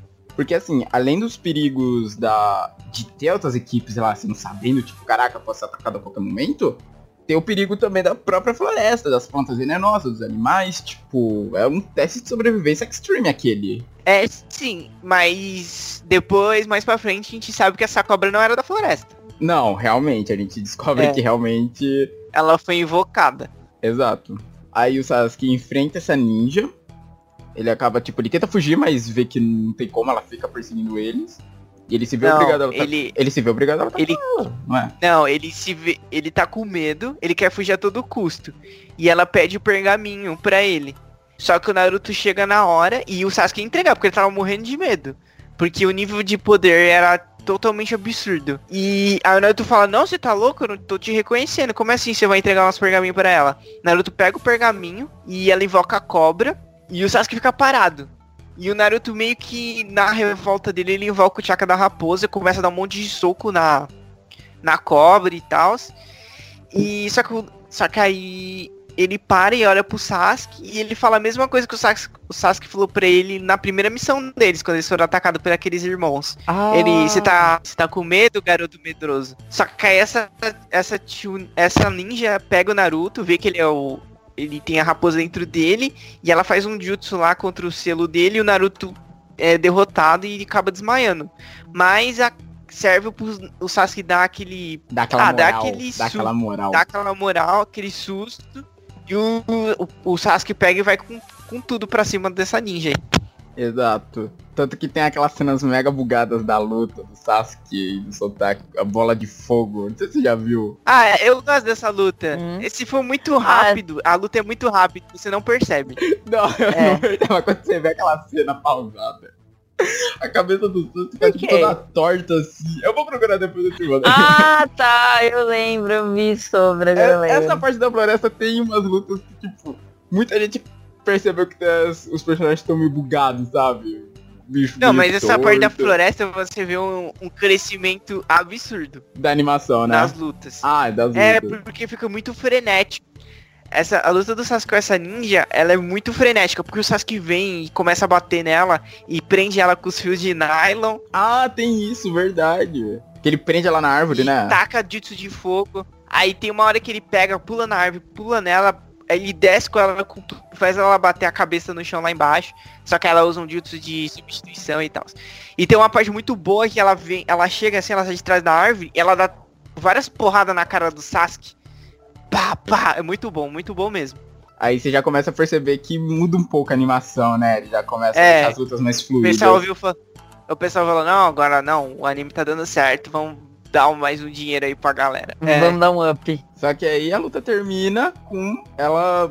Por que, que o Sasuke se deixa ser mordido? Ela usa alguma coisa, né? Pra prender ele. Não, é que ele prende ela com os fios de nylon, ele queima ela, só que ele vê que era uma pele falsa, era outra pessoa que estava ali. Aí ele pega, estica o pescoço e ela estica o pescoço, morde ele e coloca uma marca nele. Aí ele cai já derrotado e com muita dor e, ele e a ninja pega e vai embora. Fala que uma hora ele vai atrás dela, atrás de poder.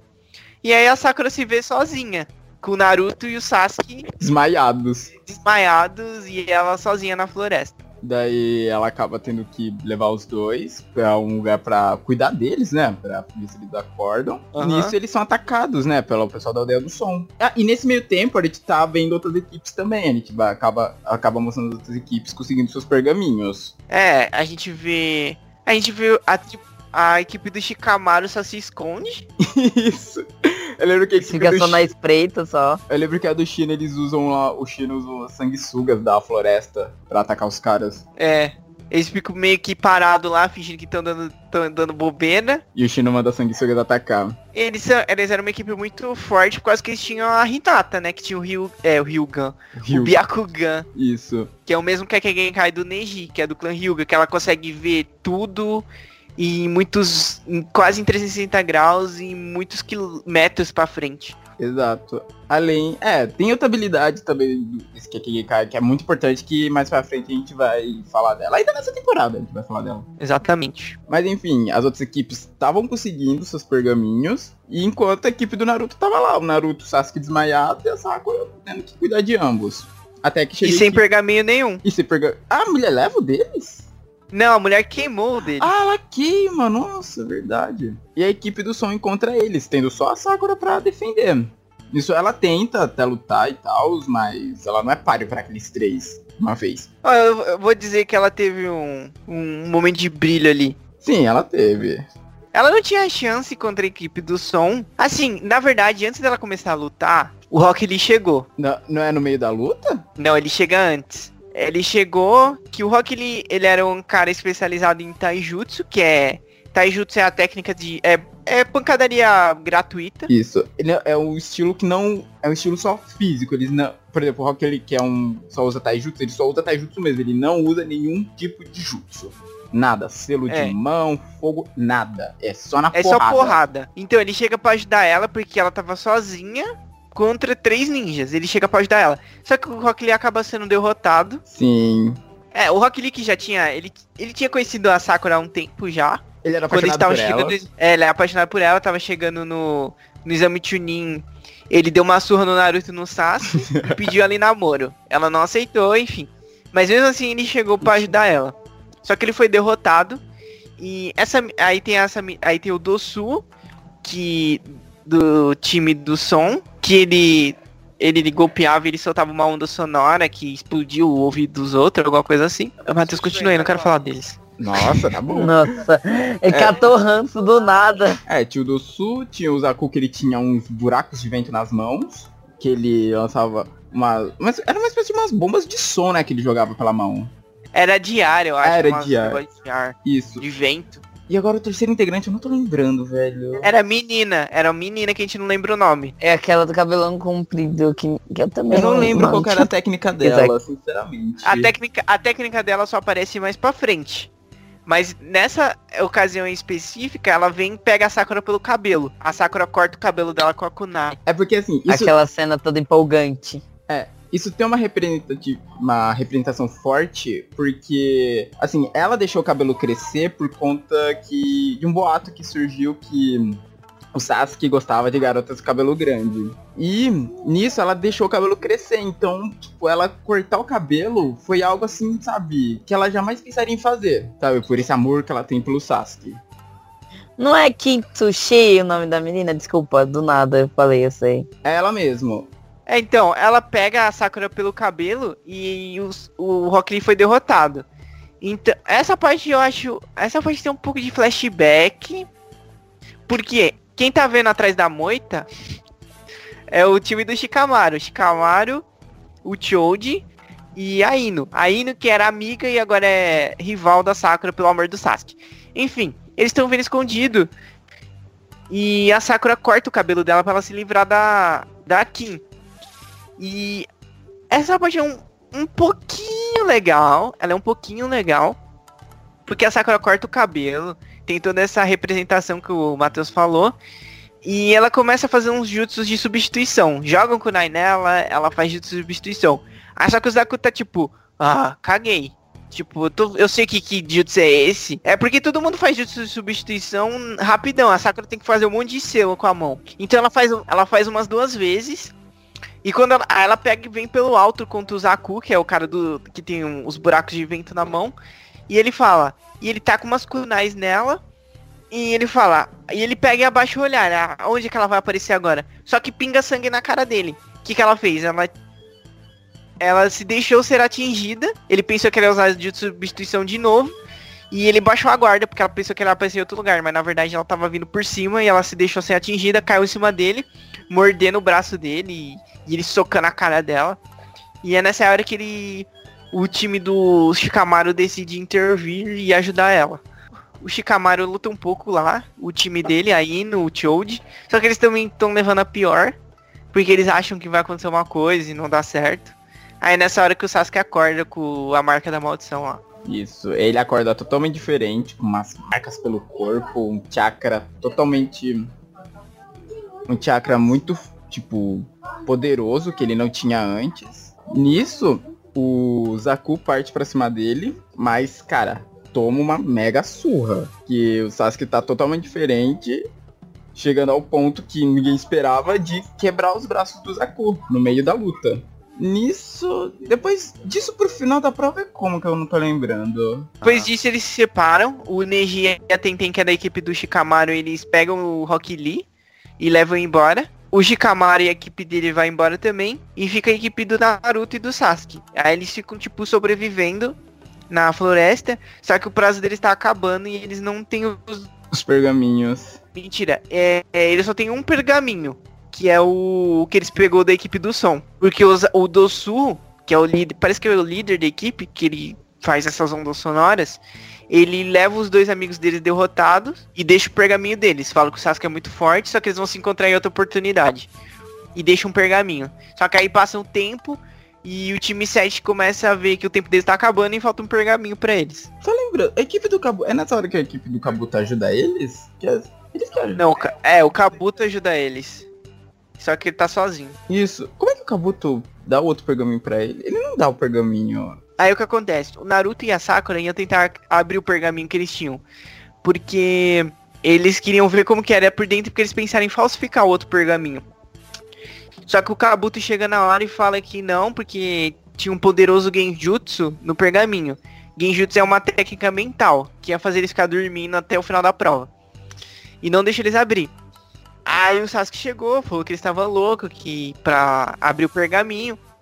Aí o Kabuto falou, ah, eu tenho os dois pergaminhos, mostrou pra eles, agora eu vou embora. O Sasuke falou, não, dá o pergaminho aqui. Aí o Kabuto falou, o Kabuto que era um ninja que eles conheceram no começo da exame Chunin, que também era da aldeia da Folha. Aí o Kabuto falou, ah, não, se você quisesse me atacar, a gente tinha me pegado de costas, não tinha me chamado. Aí falou, ah, é verdade, não sei o que. E o, o Naruto e a Sakura estavam eram contra, falou, falaram, pô, você vai atacar o cara, o cara ajudou a gente, não deixa a gente abrir o pergaminho aqui. Aí o Kabuto falou assim, ó, ó, tô indo para perto da torre, já tenho os dois pergaminhos. Vocês podem conseguir se vocês forem comigo. Porque acontece, falou que tinham ninjas que eles ficavam ou eles caçavam outros ninjas. Depois que eles conseguiram os dois pergaminhos, eles tentavam roubar pergaminhos de outras pessoas para diminuir a concorrência. Ou é, ficavam esperando ninjas que já tinham os dois pergaminhos perto da, da torre para pegar o pergaminho deles. Aí o Kabuto, vocês podem vir comigo. Aí vocês tentam pegar o pergaminho de alguém. Aí o Sasuke falou assim, ah, era isso que você queria todo esse tempo, porque para se aproximar da torre você pode ser atacado. E você tá sozinho, você tá separado da sua equipe. Então a gente vai ser uma ajuda caso te ataquem. Aí eles pegaram e seguiram junto pra torre. E eles foram atacados, de fato, pelo aquele mesmo cara da aldeia da chuva. Que atacou eles lá no começo, transformando no Naruto. Agora ele tava com a equipe dele. E eles foram emboscados e acabaram lutando lá. Teve uma luta que eles parece que lutaram a noite inteira. Mas enfim, eles conseguiram ganhar e, e conseguiram o pergaminho que faltava para eles. E chegaram até a torre e conseguiram passar. Conseguiram passar, eles abriram o pergaminho lá na torre, que era, era permitido dessa vez. É, apareceu Iruka, explicou para eles como seria a próxima fase, deu parabéns para eles e eles foram para a próxima fase. Uh, eles ficaram, o, os organizadores ficaram impressionados que tinham passado muita gente para essa próxima fase, então eles falaram que iam acontecer combates individuais. Para diminuir o número de pessoas. Para diminuir o número de pessoas, exatamente. E começou o sorteio. Aí começou os sorteios lá, com quem tinha passado.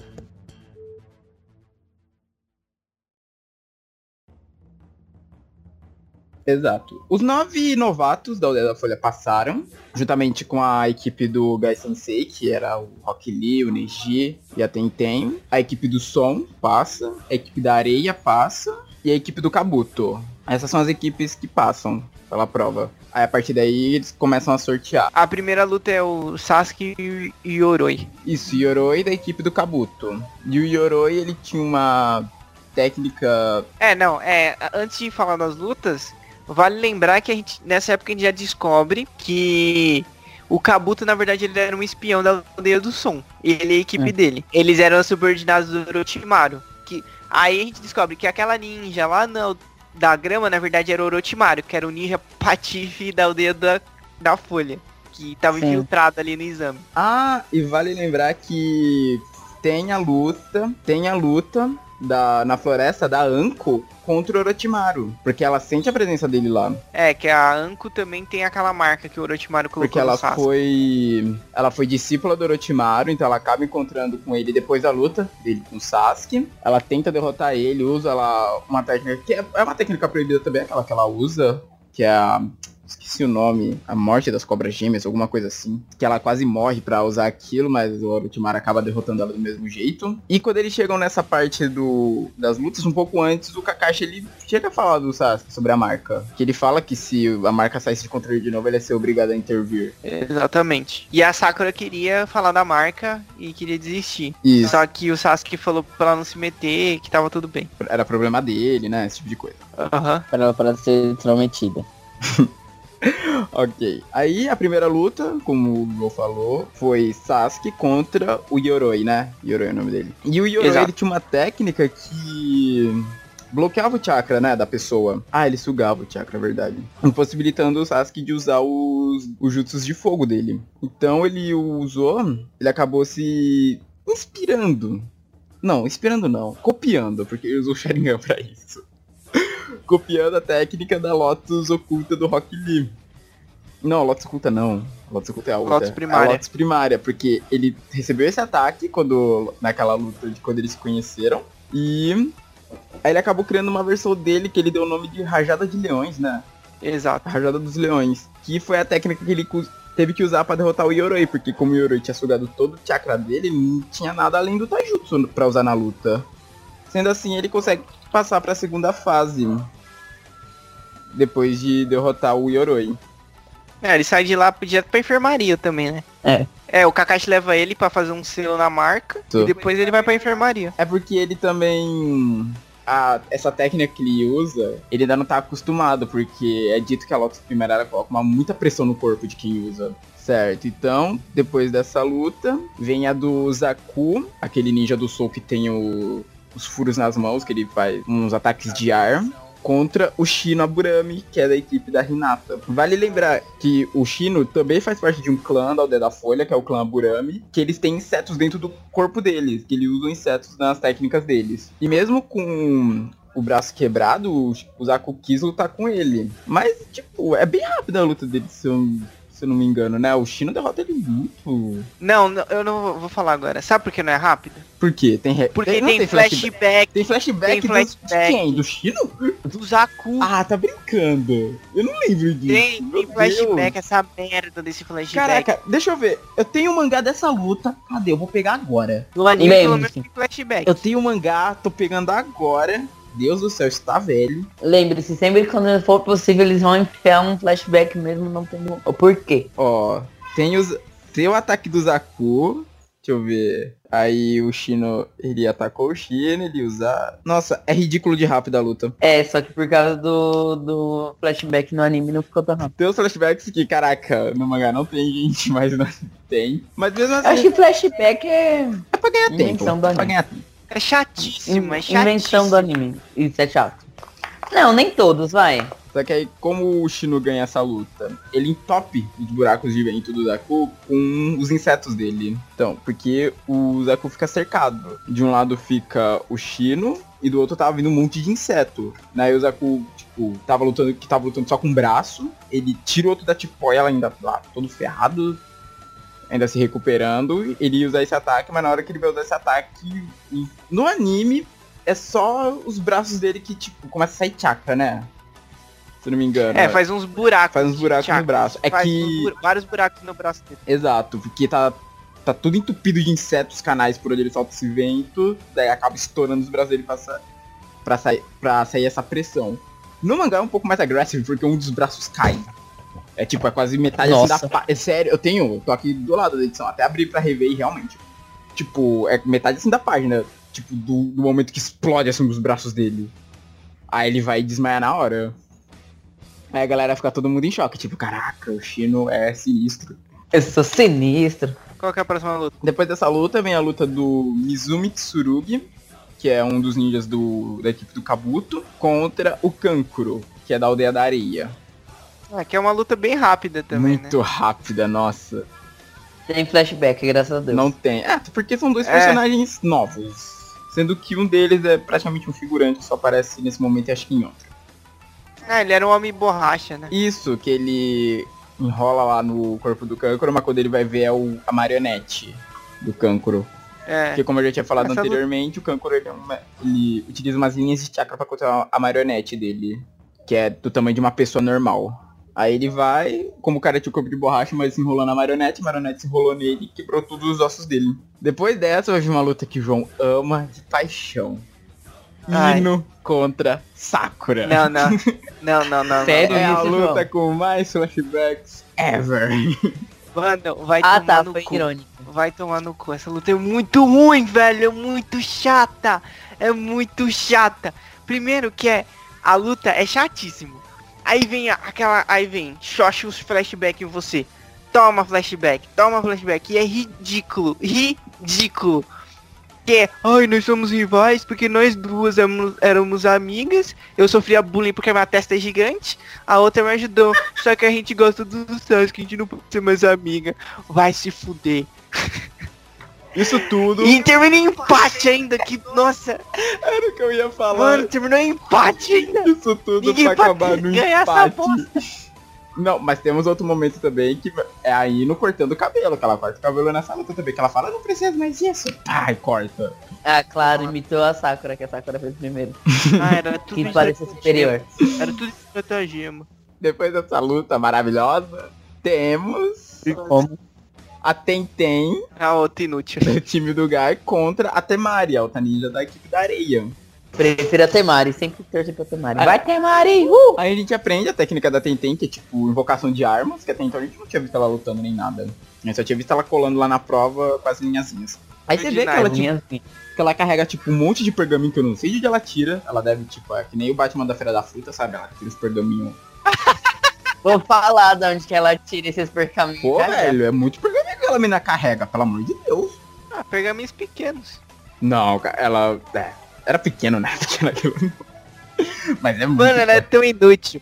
Não, porque ela fica invocando essas armas e jogando contra a Temari. Aí a Temari tem aquele puta leque dela, que ela faz uns Isso, técnica de, vento. lá e, e, e repele tudo. Aí ela vai, fica atacando um monte de arma lá, tá, tá, tá, e não dá certo. Aí ela fala, ah, eu vou ter que usar aquilo. Aí ela pega o pergaminho especial lá, aí o Guy, "Oh, ela vai usar aquilo? Aí o, o Neji, é o Neji não, o Rock Lee, Ih, eu acho que ela vai usar aquilo mesmo. Aí ela, vocês. ela pega e faz a mesma coisa, só um monte de arma que ela joga na Temari. Pior que, tipo, no ela, jogo. gente, não é preciso dizer que ela perdeu.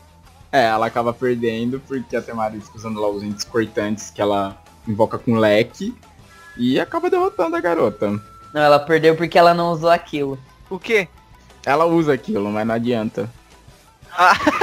Pior que nos jogos, cara, nos jogos as técnicas da Tenten são muito da hora. Tipo, no jogo fica super legal e no anime não funciona. É, uma bosta, né, velho? Ok.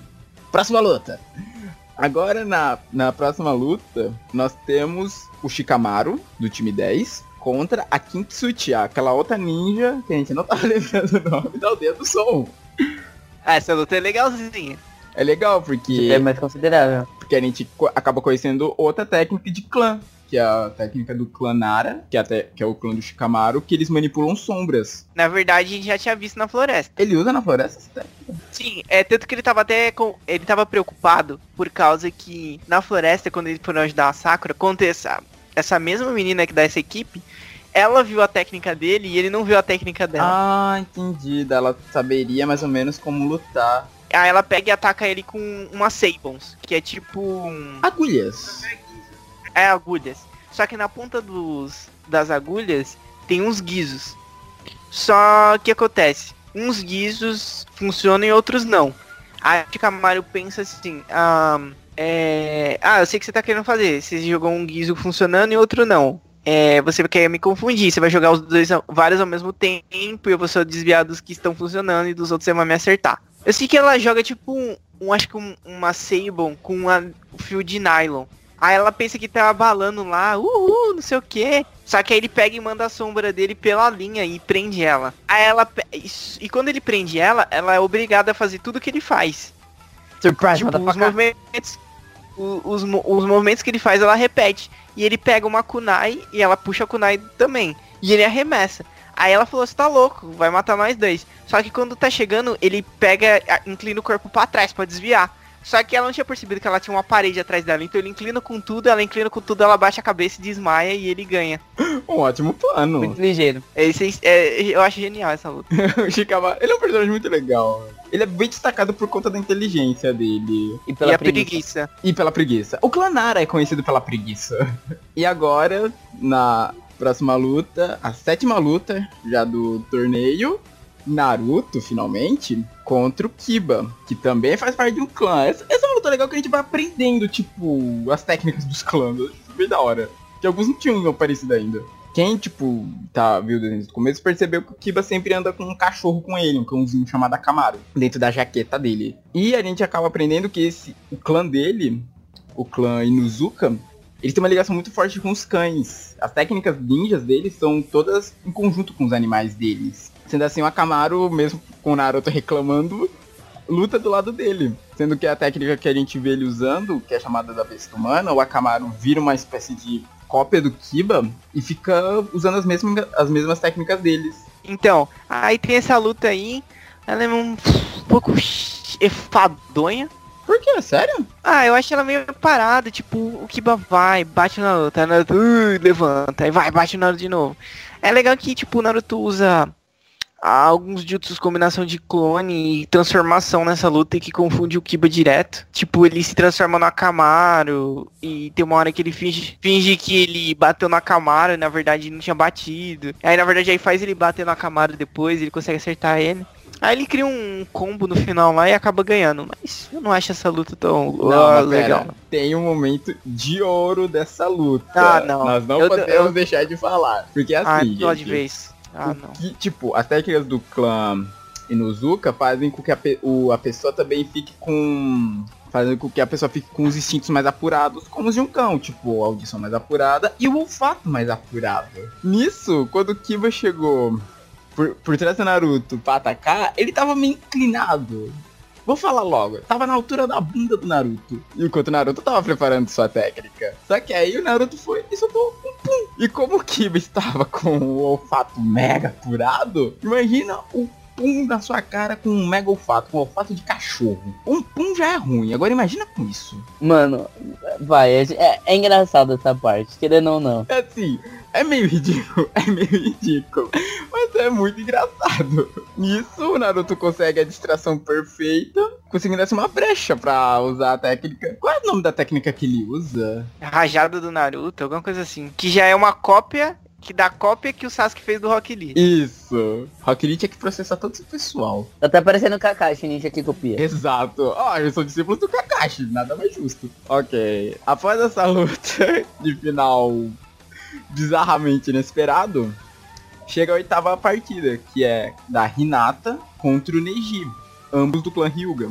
Como eu tinha falado anteriormente na parte da prova escrita, que o Neji usou a técnica do Byakugan para enxergar através do oponente, A técnica deles vai além disso, porque eles conseguem enxergar os pontos de chakra da pessoa. E a técnica do clã Hyuga consiste em você fechar esses pontos, impedindo que o seu oponente utilize jutsus, ou mesmo o chakra dele de maneira efetiva, que é chamado de punho suave, esse estilo de luta. Nessa luta também tem alguns flashbacks, né, João? Acho que é mais da Hinata do que do Neji esses flashbacks. É. Do Neji é mais na luta que tem mais pra frente. Mas a gente aprende que eles são da mesma família, mas existe uma diferenciação no clã, que o Neji faz parte de uma família menor do clã, sendo que a Hinata é a... Ela é descendente, né, herda, tipo, depois do pai dela. Se não me engano, a liderança do clã. É, sim, só que ela era uma inútil, segundo o pai dela, então ele meio que deserdou ela e ele deixou deixou de herança assim tudo pra irmã dela, a mais nova, a Hanabi. Porque ela tinha muito problema de autoconfiança e tal. Tanto que quando. Lá no começo, quando eu falei que a gente falou que todas as garotas gostavam do Sasuke, vírgula, ela é essa vírgula, porque ela é apaixonada pelo Naruto, embora a extrema timidez dela não consiga fazer ela dizer isso. Sim, ela cons- só consegue lutar com o Neji porque o Naruto fica gritando lá. Não, por que, que você tá parado aí? Ele tá falando um monte de merda aí pra você. Motivando ela. Isso, ele motiva ela e essa motivação que, a- que ele faz pra ela, o que faz com que ela consiga lutar. Mas mesmo assim, ela não é páreo pro Neji. O Neji é tipo, muito mais forte que ela. Ele, ele tem o domínio mais forte do- das técnicas do clã Hyuga. Sendo necessária a intervenção de quatro Dionins, porque senão ele ia matar a garota. Ele ia matar a Hinata. Ponto. Ele ia Com fazer, certeza. ele ia fazer isso Sem naquela dó. luta. Sem, sem dó nenhuma. A galera que falou, ô, segura a bola, você já ganhou, filho. Não precisa fazer isso. É engraçado por causa humilhar. que eles falam que a luta é até alguém desistir, eles julgarem que não pode continuar, ou alguém morrer, mas eles nunca deixam ninguém morrer. Eles não querem ver uma barbárie lá, João. Acho que é isso. A aldeia da Folha, eu olho assim, quando você vê em comparação a outras aldeias, por exemplo, a aldeia da Névoa, que o teste lá só sai um ninja vivo porque ele tem que matar todos os outros colegas de classe. Você nota que é um estilo mais bárbaro. A aldeia da Folha não é nessa pegada, ela é uma pegada tipo, ok, você, você ganhou, não precisa passar desse ponto, sabe? Você já ganhou. Ela dá uma podada pra galera não entrar num rage. O que é bom, porque impede, algum, impede de nascer alguns vilões, eu acredito. Não é perfeito, né? Porque o Orochimaru tá aí, né? Ninguém é perfeito. É. Ok. Aí depois dessa luta, que a Hinata sai de lá direto pro hospital, porque a garota sai quase morta. Nisso já começa também a- essa rivalidade do Neji com o Naruto, que o Naruto fica muito bravo porque ele fez com a Hinata. Fica putaço. Exato. Depois disso, nós vamos para a nona e melhor luta do clássico, que é Rock Lee contra Gara. Sim. Por quê? Incontestavelmente a melhor luta. Exato, porque o Gara, que até então parecia ser intocável por causa da cabaça de areia que ele carregava, que essa areia tava sempre protegendo ele, mais pra frente você entendeu como essa areia protegia ele tão efetivamente. Mas ele parecia ser um cara intocável. Mesmo pro Lee, que era um, tipo, super veloz no Taijutsu e tal. E a galera falando, ah, só no Taijutsu, ele não vai conseguir derrotar. Até que a gente vê o Lee falando, retirando os pesos das pernas dele, falando, ah, agora eu me sinto bem mais livre. E a galera ainda zoando, pô, só tirando o peso da perna ele acha que vai derrotar o cara. Mas a gente vê que aqueles pesos da perna pesavam, cara, 50 quilos eu chuto cada um, ou mais. 50 quilos, você é louco? É mais, pô. Porque Bem mais. joga lá de cima e faz uma explosão assim, tá, igual pesado. Não ia ser 50 só aquilo não, fio. É? Não mais. É que eu julgo eu tomando explosão, talvez, tipo, ah, acho que tava muito alto e tal. Não, não, não, não, com certeza não. Taca. Não, não, com certeza não. Era mais. Mas isso faz uma grande diferença, porque ele fica tão veloz que nem a areia do cara é páreo pra ele. Ela não consegue acompanhar, né? Tipo, ela, ele vem pela frente, ela começa a levantar pra proteger o Gara, daqui a pouco ele já tá em cima chutando a cabeça do Gara. Exato. Mas nisso, é, eles veem que o Gara também tem. Ele tem uma espécie de armadura de areia, né? Que o Lee ata... certos ataques, essa armadura de areia começa a sair dele, né? Aham. Nisso, o Lee, pra finalizar a luta, ele vendo que o Gara ainda, mesmo tipo, ele tendo, ele tendo tirado os pesos, tendo atingido esse nível de poder bem alto, ainda não tava sendo páreo pra derrotar. Nisso ele abre, ele usa uma técnica proibida, essa sim, criança, essa proibida mesmo, que é a de abrir os portões de chakra. Que existem oito no corpo, e caso você abra os oito, você fica invencível, mas você morre. Porque é uma pressão tão grande pro corpo que o corpo não aguenta o colapso depois. E o Lee nessa luta abre cinco, se eu não me engano. É, cinco portões ele abre. Pra tentar derrotar o Gara. Nisso você já consegue ver como é que ele vai ficando ferrado. Porque se ouve o som dos músculos dele se partindo. E a gente vê também nessa luta que nos, nos flashbacks do Rock Lee a rivalidade que ele tem também com o Neji, que é muito grande. É foda, mano. Mais Esse é um flashback. flashback que particularmente eu gosto, porque o Rock é uma personagem que eu gosto muito. E aí, Ah. esse é um momento que eu acho muito da hora, que ele, quando ele tá, tipo, pra usar a Lotus oculta, que basicamente ele joga o cara pra cima depois de abrir os portões, começa a dar vários ataques dele no ar, enquanto a areia ainda tá tentando chegar nele. Nisso ele prende aquelas bandagens no cara e vai dar, tipo, é um soco e um chute ao mesmo tempo, né, que ele dá. É. É tipo um soco e um Aham. chute puxando essa bandagem. Que ele olha pro Neji pensando, olha o que te espera, tipo, eu, eu tô no seu nível de poder, eu vou conseguir chegar no seu nível de poder. Que o Neji também, assim como. Dá pra, dá pra ver o Rock Lee muito como Naruto, sabe? Dele se esforçar pra conseguir as coisas, ao contrário do Neji que já nasceu com certos dons. É muito similar é, o jeito dos dois. Mas mesmo usando essa técnica proibida e muito poderosa, o Rock Lee não consegue derrotar o Gara. A armadura de areia consegue salvar ele. É, ele também fica. Eles falam. O Kakashi fica abismado quando ele usa os portões. Falou, ó, Guy, você ensinou essa técnica pra ele, é proibida. Ele fala que vai morrer, depois que usar essa técnica, é na verdade. Abrir cinco portões, o cara só fica cansado. Só cansado, gente, pelo amor de Deus. É, ele só fica cansado. conceito de cansado é uma estranho, irmão. É, depois dá uma dormida e tá tudo bem. Não, se fosse só isso, seria até ok. Mas o Gara ainda tem uma carta na manga, porque ele ainda tá de pé, o Lee tá, tá só o farrapo, tá só a laminha. Consegue mais nem andar Só o direito. Só o trapo, exato. Nisso, o, Ga o Gara utiliza a areia dele e esmaga o braço e a perna dele. E ele ia ser outra luta que ia terminar no assassinato, porque o, o Gara ia matar ele. Mas o Gara intervém e fala, não, acabou. Para de bater no meu menino, você já ganhou. E tira o Lee de lá. Porque ele realmente não tinha mais condição. Ele tava. Ele ainda fica de pé. Eu ainda lembro disso. Ele fica de pé ainda querendo lutar, lá todo quebrado, e o até começa a chorar. Ele não tava inconsciente, ele ficou de pé, tava, mas tava inconsciente. Era só, tipo, a força de vontade dele. Tipo, quero continuar lutando, quero ganhar, sabe? Por isso que eu gosto tanto do Lee, sabe? Ele é um personagem que para no meu coração ainda. ok.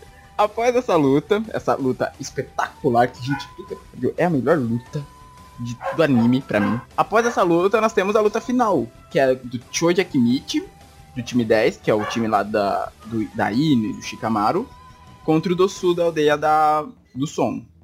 O Choji também faz parte de um clã da aldeia da Folha, que são conhecidos por serem gordinhos.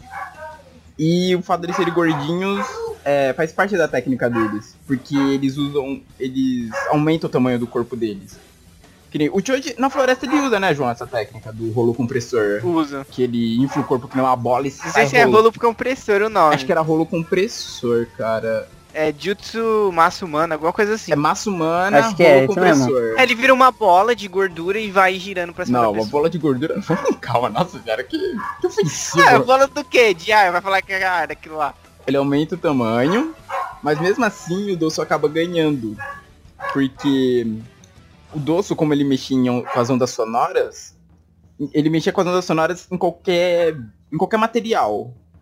E como, e como ele explica na luta, 70% do corpo humano é água. Então, ele fala que o Choji basicamente virou uma grande uma orelha gigantesca, que quando ele mexe no som, ele espalha esse, a onda sonora dele pro corpo do Choji, desestabiliza tudo. Ele não consegue mais lutar. Deixa ele todo zureta.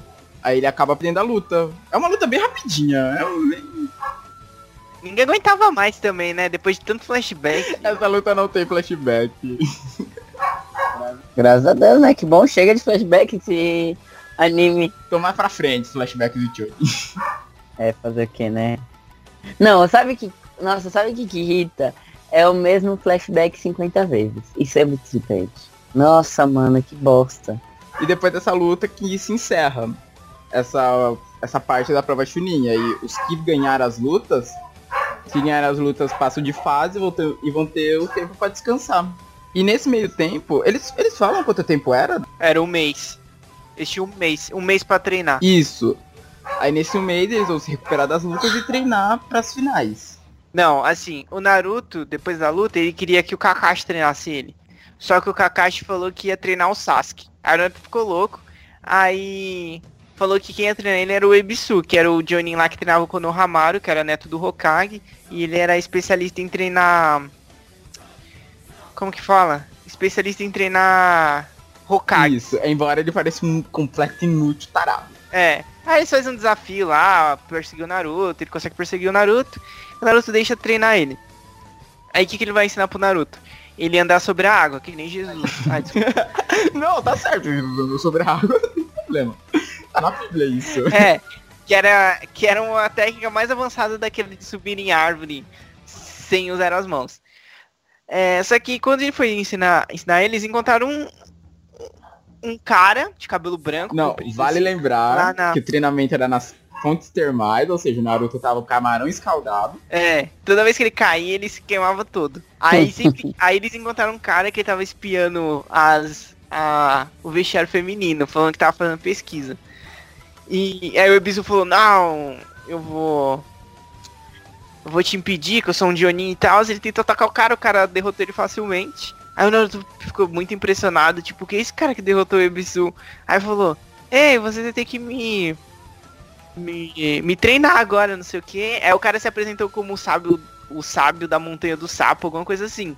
Só que o Naruto chamava ele de Erosenin, por causa que. Ele era tarado. que, que ele, é, o sábio tarado, por causa que ele falou que era um sábio, só que ele ficava espiando as garotas nuas. É claro, foi assim que ele conheceu.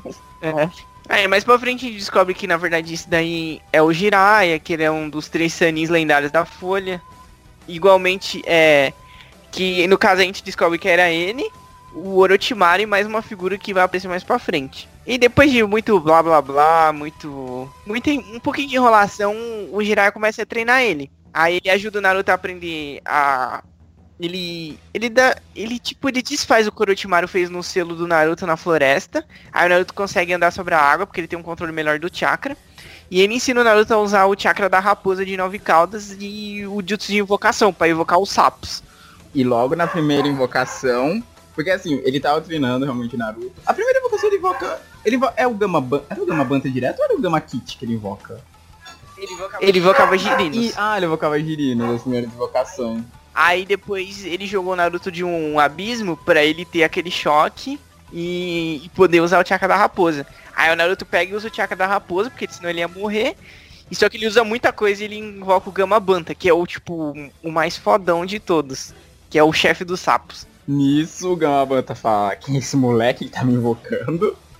E é um dia inteiro que tipo, o Naruto fala, ah, eu quero assinar meu contrato com você, porque os animais de invocação, tipo, nessa você cortou lá o dedo, porque pra invocar você tem que usar sangue. Então todo mundo ali. é, A galera tem um estoque de band-aid legal em casa, velho. Porque é tanta vez que eles têm que morder o dedo pra fazer invocação. Então, você tem que fazer um contrato com o animal que vai ser invocado. Mas o animal é um animal inteligente, não é um bicho burro. Ou seja, se ele não for com a sua cara, ele não vai querer fazer o contrato com você. Não, mas na verdade o, o Naruto já tinha assinado o pergaminho. Já tinha assinado? É, o Jiraiya só assinava de- O Jiraiya dá pra ele bem antes. Ele assina. Eu pensava que ele só assinava depois, tipo, que convenceu o Gama Banta. Não, porque o, o- ele invocou o Gama Banta, ele já tinha assinado o contrato. E o Jiraiya se escondeu, porque o Gama Banta era muito nervoso. E deixou o Naruto lá, se ferrando em cima do Gama Banta. Enquanto ele espiava as garotas tomando banho. E eu lembro que o Naruto fica um dia inteiro que, tipo, em cima do Gama Banta, o Gama Banta fica querendo derrubar ele, não é? Aham. Aí fala, sai das minhas costas, moleque. Aí fala, não, não vou sair, eu te invoquei. Aí o Gama Banta, tipo, depois desse dia inteiro ele vê que o garoto tem persistência, o garoto é forte e fala, ok, eu vou lutar do seu lado. Aí de- ao mesmo tempo, o Kakashi tá treinando o Sasuke, né? Aí quando.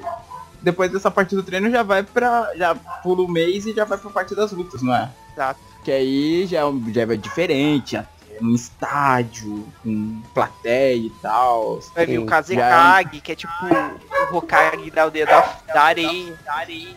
Isso.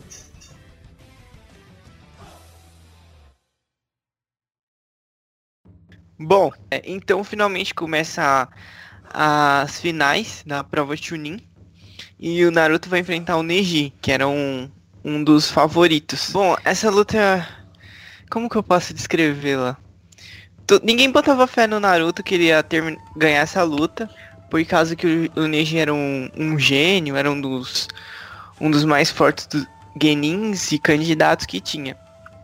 E a maior parte dela, o, o Naruto só fez um monte de clone e ficou vindo pra cima do Neji, só que ele não conseguia acertar o Neji por causa do Byakugan. Ele fez algumas coisas legais, ele enganou o Neji, mas ele não conseguia acertar o Neji. E a gente percebe que os personagens de Naruto aqui, eles têm algum problema de memória. Porque o, o Neji bloqueia os 64 postos de chakra do Naruto, o Naruto não pode mais é, usar chakra. Aí ele pega e fala, putz, eu posso usar o chakra da Cube depois de quase morrer na luta. Galera fica tão fissurada na Naruto que esquece de algumas coisas, velho. Sabe? É a adrenalina da luta. É. Aí ele usou o chakra da raposa, ficou super rápido, super forte. E aí o Neji foi levado ao limite, eles se chocaram lá e tal, se cada um foi pra um lado. Aí o Neji levantou, fraco. Acho que ele já tava com o Byakugan desativado. E ele viu o Naruto caído. E ele achou que ele tinha ganhado, só que o Naruto é, tinha cavado um buraco embaixo. Que na verdade aquilo era o corpo de um clone. E ele pega e, e sai debaixo da terra com um soco e dá um soco bem no queixo do Neji e derrota ele finalmente. Cara, eu acho essa técnica tão bizarra. Porque, mano, aquilo era chão. Não. Pedra, sabe? Terra normal. Ah, acho que era terra, pô. Mano, mas mesmo assim, você cavar um buraco com a mão, desse jeito. Ah, depois. Meu, é ridículo. Que mão é essa? Ele passou chakra pra mão, né? É, não, mostra a mão dele toda zoada, né? É, a unha caindo e tal. Mas caraca, meu irmão, ele teve que passar chakra pra não fazer essa força. Porque, cara, não é fácil, ele ainda teve que. Porque ele não sai da terra, tipo, sai um pouquinho e depois pá, não, ele sai explodindo da terra, se eu, me- se eu bem me lembro. É, sai do nada, mano, com toda a força ainda. Ele não gastou força pra sair da terra. Foi tipo um soco muito forte. No- Às vezes ele tava usando o chakra da raposa pra fazer isso. Pode ser, é isso que eu penso, ele teve que usar esse chakra da raposa. Eu acho que até foi, porque pra ele manter um clone tão convincente e que não se desfizesse no meio da, ali da luta, pra o Neji perceber que ele era o clone, ele teve que manter, tipo, uma concentração muito alta. Pra essa época, Isso pra ele é algo era- inédito. Não, não acho que não. Ele ainda tava aprendendo a dominar esse tipo de Ele ainda coisa. tava aprendendo a dominar muita coisa, na verdade. Pra mim, esse é um dos momentos que. É o primeiro momento que mostra o crescimento dele. A segunda luta, que seria o Gara contra o Sasuke, acaba sendo adiada. O Sasuke tá atrasado. Ah, é, que ele chega do nada, né, por causa do. Isso, por causa ainda do treinamento dele. O Hokage queria desclassificar ele, só que o Kazekage falou pra esperar. Porque Foi, ele queria Foi. muito ver a luta. É, ele queria muito ver a luta e os senhores feudais também estavam querendo ver, porque era a luta principal, não sei o que. Aí o Hokage concordou em adiar. Isso. Daí foi passado pra luta seguinte, que seria do Shino contra o Kankuro. Quem desistiu da luta foi foi o? Kankuro. Por causa que eles. Porque ia, tava acontecendo uma revolta. Ia acontecer uma revolta, né? Da aldeia do sonho e da aldeia da areia. Tava indo de tudo de. ao contrário do que eles estavam planejando. Por causa que o Sasuke tava atrasado. Então o Kankuro pegou e desistiu da luta dele. Antes de começar. Porque senão não ia dar. ia atrapalhar em alguma coisa. Isso, ia atrapalhar os planos da aldeia. Daí acabam pulando pra próxima luta, que é a da Temari contra o Shikamaru.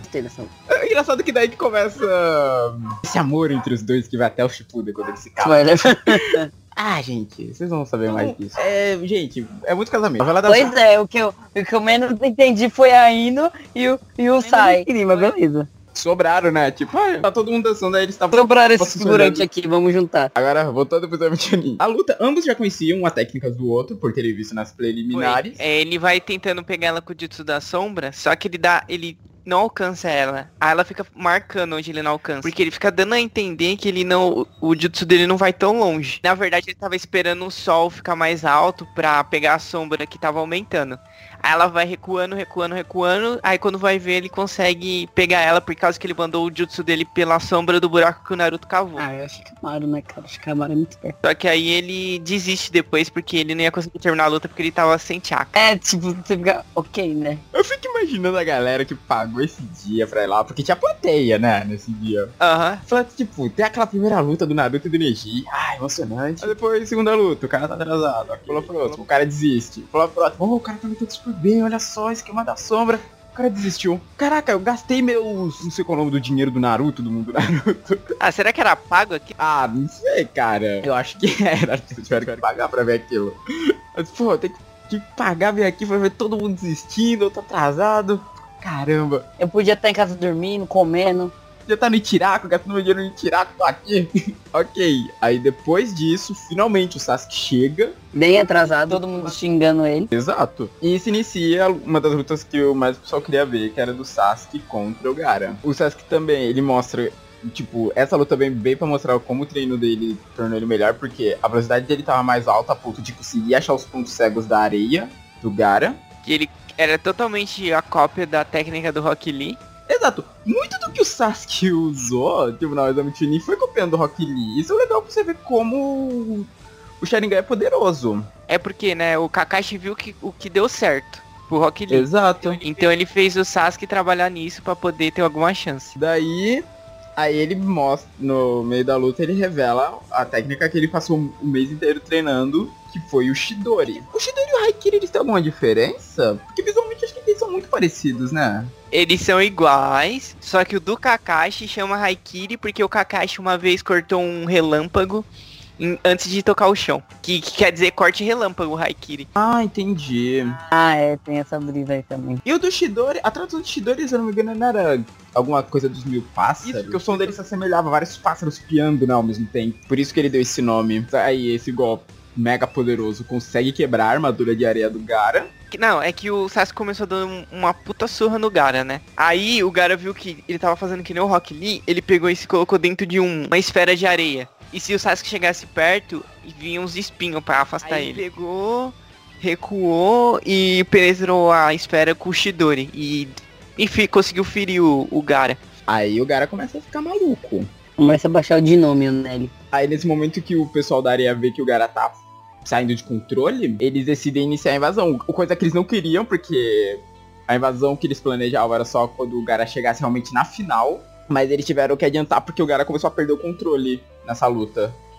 Porque ele achava tão forte, mas aí no exame de ele acabou encontrando gente que fazia frente pra ele. Que ele já tava meio assim, depois da luta do Rock Lee, que era alguém que conseguiu bater nele, quase derrotar ele, e agora ele tá passando pela mesma coisa com o Sasuke. Aí o Kazekage tira o disfarce dele, se mostrando o Orochimaru, um dos lendários Senins, que a gente tinha comentado anteriormente. Que colocou a marca no Sasuke. E começa vários ninjas da areia começam a atacar a aldeia. Eu lembro que tem uma, tem uma serpente gigante que destrói a muralha, né? Da vila. Os ninjas começam a atacar e começa uma mega, uma mega guerra em Konoha. É ninja da areia e do som. Aí nisso o Sarutobi vendo que é o Orochimaru, que o Orochimaru foi o discípulo dele, o Sarutobi, que é o terceiro Hokage. Eles começam a lutar, Kankuro e a Temari tiram o Gara da aldeia pra proteger ele, e nisso o Kakashi dá uma missão pros garotos, né, pra ir atrás dele. Eles recebem- é uma missão ranquear, não é essa missão que eles recebem? É porque o, o, o sensor dessa prova, na hora que o Gara saiu fora, ele ia lutar com um ninja, um Jonin da aldeia da areia. Que era o sensei do Gara, do Kankuro e da Temari. Ah, o Baki. É. E ele fala pro Sasuke que ele já tinha atingido o nível Chunin e que era pra ele ir atrás deles. E o Sasuke vai. Aí o Kakashi e o Gai estão lutando com alguns ninjas do som, que estão atacando lá o, o a arena. E ele fala assim, pra Sakura. Porque assim, todo mundo tava dormindo. Porque um dos infiltrados tinha lançado um genjutsu pra colocar todo mundo pra dormir. Foi o Kabuto, não foi? Foi, foi o Foi o Kabu. Kabuto que fez esse jutsu. Ok, O Naruto dormiu. O Gai e o Kakashi não dormiram porque eles se libertaram. E a Sakura também conseguiu se libertar. Ela, e o Shikamaru falou- fingiu que tava dormindo. É, o Shikamaru fingiu que tava dormindo. Aí ele falou assim, acorda o Shikamaru e o Naruto que agora vocês vão ganhar uma outra missão ranquear desde o País das Ondas. Que era ir, ir atrás do Sasuke e trazer ele de volta. Aí ela vai, acorda o Naruto e o Shikamaru fingiu que tava dormindo. E o, o Kakashi invoca o Panku, que é um dos cachorrinhos dele, pra ir com ele como quarto membro do grupo. E, e eles saem, saiu o Naruto, a Sakura, o Shikamaru não queria ir, o Panku falou assim, se você for eu deixo você tocar nas minhas patinhas fofinhas. Aí o Shikamaru falou, por que, que eu vou querer tocar nisso? Ele é porque elas são fofinhas, ninguém nunca quer tocar nelas. Enfim, eles vão atrás do, do Sasuke. Ah, mas aí um membro às escondidas com eles, o Shino. Eu não lembrava disso. O Shino não.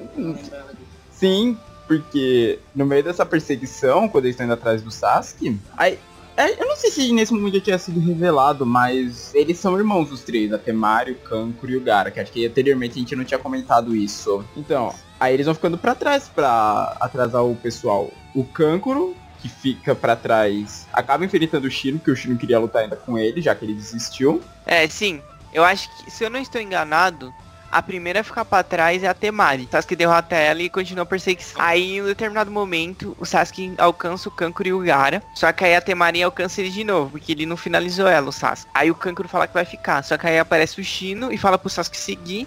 Que ele ia cuidar do Kankuro, que ele, ele tinha desistido da luta deles e eles iam lutar agora.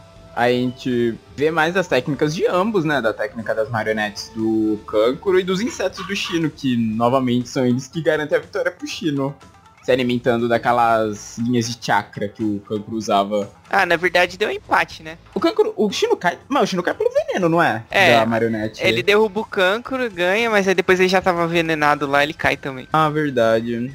Eu digo quem cai primeiro, sabe? Tipo, não, eu considero quem cai primeiro, o Kankuro. Aí eu, eu vou lá e levanto o braço do Shino, mesmo ele caído. Vencedor. O o Shikamaru em determinado momento ele fica pra trás, por causa que tinha nove, oito Jonins do som atrás deles.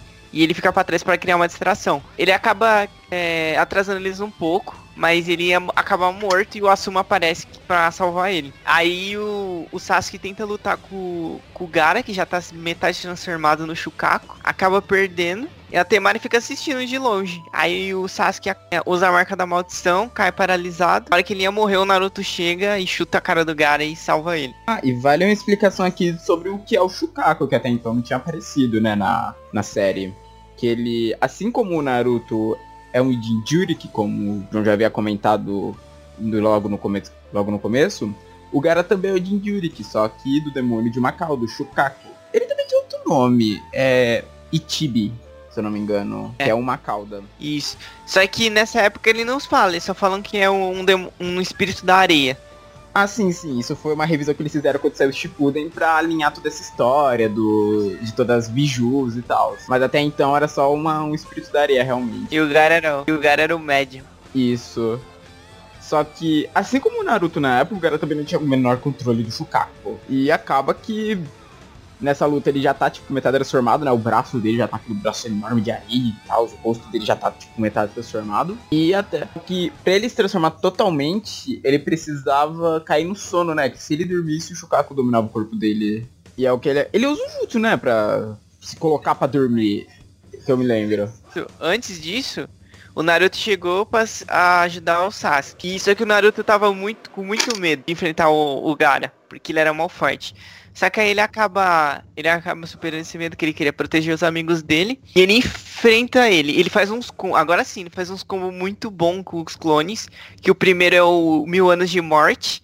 Que ele se coloca atrás do, do e do vez dele tacar o dedo lá, ele deixa uma kunai com papel bomba. E depois ele faz o a rajada de dois mil Narutos. Que eu acho que é a primeira vez que ele faz tanto clone. Que ele joga o, o Shukaku pro alto e vem, tipo, dois mil Narutos e soca ele. Aí só depois disso que ele assume a forma gigante dele. Isso, que ele se coloca pra dormir total e Shukaku domina. É um bicho do tamanho da Kyubi, praticamente. Só que todo bege, feito de areia. E bizarro, grita que não maluco. A Sakura tava desmaiada e cada tempo. E, e tava presa com o negócio de areia. E quanto mais tempo ela ficasse ali, ela ia morrer, porque a areia tava esmagando ela. Então o Naruto tinha que, tinha que derrotar o, o Gara. Então ele, ele pega e invoca o Gamabanta pra lutar contra o Shukaku gigante. É nesse momento, né, que tem o flashback do Gara explicando meio por que, que ele é daquele jeito. Assim como Naruto, ele também era muito marginalizado. Deu uma biju dentro, selada dentro do corpo dele. A mãe dele faleceu quando deu a luz a ele. Tanto que o tio dele, que era a única pessoa que ele amava, é, um dia tentou assassinar ele porque considerava que ele era o culpado da morte da irmã dele. Daí a- essa areia que protegeu o Gara tão bem, aí você entende que na verdade é o Shukaku que tava sempre protegendo ele. Por isso que essa areia tinha uma resposta tão rápida a qualquer ameaça que se aproximava dele. E essa areia acaba matando o tio dele, mas antes do tio dele morrer ele ainda fala, ah, você é o culpado pela morte dela e tal. Daí ele cresce todo complexado por causa disso. E fala ainda que foi o pai dele que mandou. Isso. Esses cagues que são pais, não. Olha, não dá, velho. Não dá. Só são dois, né, que são pais, até onde eu me lembro. O resto, não, o resto graças a Deus, não virou É. pai. Não, eu acho que o primeiro Hokage com certeza teve filhos. Porque se a, se a Tsunade é neta dele, Verdade, então, é, pelo menos, acho que foi uma família mais de boa, assim, ninguém teve criatura selada dentro. E depois, essa é uma luta bem legal, que eu gosto também, do, do Gamabanta contra o Shukaku. E o Naruto, pra acordar ele, dá uma cabeçada, se não me engano, né? Ele pula do Gamabanta e dá uma cabeçada. é, ele, é, ele sobe lá e a areia começa a prender ele. Aí ele lembra de novo que ele pode usar o Chakra da Cube. E ele vai lá, fica super forte. E ele prende ele, só que ele vai dar uma cabeçada no cara. Isso, aí acorda ele, daí o cara consegue reverter a transformação virando Shukaku, porque ele tava assim, tava, tava a cabeça do Shukaku e metade do corpo do Gara ainda tava pra fora. Ele não tava totalmente coberto pela criatura. Tem uma hora que ele tá dormindo pra fora. Super idiota. Porque pelo que eu me lembro era isso, metade do corpo dele tava pra fora, tipo, na cabeça do Shukaku. E, e o Sasuke lá tava lá embaixo, tipo, que mal impressionado com o que o Naruto tava fazendo. Oh, meu Deus. E nesse meio tempo estava rolando na aldeia, tipo, várias outras lutas. A gente conhece os pais dos Genins, que eles aparecem lutando, né, protegendo a vila. A gente vê, tipo, o pai da Hinata lutando. A gente vê, a gente descobre que os pais do, da Ino, do Shikamaru e do Choji também formaram uma equipe quando eram mais jovens. Os? Jonins, né, o... Que mais? A Kurenai aparece lutando, a Anko, todo mundo lá, tipo, em algum momento. Mas a luta principal desse momento é do terceiro Hokage contra o Orochimaru. O Orochimaru é um dos lendários Sanins e tal, é muito poderoso, mas ainda assim o Sarutobi era muito forte. Ele ainda era, tipo, você ainda notava que mesmo o velho Sarutobi lutava pra caramba. Você vê a invocação do Sarutobi, que é tipo um gorila... É um gorila tipo branco, né? Aquele É, macaco que ele é invoca. o. Ele fala que o nome dele é Ema, o Rei Macaco. Isso, que vira aquele bastão de luta dele, que, cara, aquilo no jogo era extremamente roubado. E vendo que o. E o Orochimaru vendo que tava difícil a situação pra ele naquela luta, ele se vê obrigado a usar um jutsu proibido, e esse é realmente proibido, as... É, assim, bem no começo da luta ele já traz o primeiro, o segundo Hokage. E ele ia trazer o quarto. Só Mas o Sarutobi joga as kunais e impede, Então, né? isso que eu estava vendo. Ele não impede com as kunais. O Neko Shuriken, ele taca shurikens. E no meio disso, ele vê que tava vindo o primeiro, o segundo, e ia vir o quarto Hokage. Que, aí ele pega e faz uns selos de mão e impede do quarto Hokage de vir. Ah, entendi. Caraca, seu quarto Hokage aparece ali. Acabou, acabou o desenho. Acabou o desenho. Ele Acabou. teve sorte ali também, né? Porque depois, quando mais, bem mais pra frente a gente viu como que os Hokage eram fortes, eles não usaram nada ali. Não, eles se seguraram bastante ainda ali. Só de ver o que o Hashirama fez na luta contra o Madara, filho. Se ele invoca o Senju de mil mãos, acabou. Acabou vila, velho. Ele entrasse no modo ceninha ali. Kishimoto nem pensava em moto Sanin nessa época. Então era algo que não poderia realmente aparecer. Eu não sei, mas eles dão uma boa surra nele. O terceiro Hokage. Ele só consegue equilibrar um pouco quando ele invoca o, o Ema. Aí a gente vê, por exemplo, que o Hashirama usa um estilo de madeira na luta que a gente, que a gente nunca tinha visto. O segundo Hokage, ele utiliza água. É, e eles ficam até impressionados também que ele consegue fazer jutsu de água sem nenhuma água perto. Daí, pra conseguir vencer, o Sarutobi acaba usando uma técnica proibida. Não, é um jutsu do ceifeiro, alguma coisa assim. É, é o selo ceifeiro da morte. Isso, que é o do Seiferu, que foi o mesmo jutsu que o quarto Hokage usou pra selar a raposa no Naruto. Só que no caso, o Sarutobi ia usar pra arrancar uma do Orochimaru e selar no corpo dele, mas isso ia acabar matando ele junto. Quando ele viu que, tipo, era uma luta que ele não tinha como vencer por maneiras tradicionais, ele viu que ia ter que se sacrificar. É, ele conseguiu selar o primeiro e o segundo Hokage com esse jutsu. Porque. É, porque ele não ia conseguir derrotar eles. Até porque ele arrancou um braço e uma perna de, de cada um. E eles se reconstituem, né? Daí, depois de selar os dois, ele vai pra cima do Orochimaru, mas ele já tava muito fraco, né, nessa, nesse momento. Tanto que ele não consegue finalizar a técnica. É, ele pega e vai se puxar a alma do Orochimaru, só que o Orochimaru pega aquela espada dele, que ele consegue controlar a distância, e perfura o, o, o terceiro Hokage, e o Ema até segura a espada, só que ela vai entrando pouco a pouco. E fica nesse cabo de guerra. Um tentando puxar a alma dele, do Orochimaru, o outro tentando transpassar ele completa. Daí a luta termina com o terceiro acabando só conseguindo arrancar a alma dos braços do Orochimaru. Eu não sei se ele arranca a alma. Foi. É, ele tipo fala que ele Braço sela os braços. braços dele. Aí ele fica com muita dor e não pode mais fazer jutsu. Exato, tanto que o braço dele fica até negro, né? Fica tipo, todo preto, o braço. É roxo. É, porque o sonho do Orochimaru é atingir a imortalidade pra ele aprender todos os jutsus do mundo. Isso. Daí o terceiro comenta, né? Tipo, eu não vou te matar, mas eu vou te pedir de fazer isso. Aí vem a criatura lá, o ceifeiro corta, tipo, a... é, eu digo a alma dos braços porque tava a alminha pra fora e cortou só os braços dela. Selando ela dentro do Sarutobi e matando ele no processo.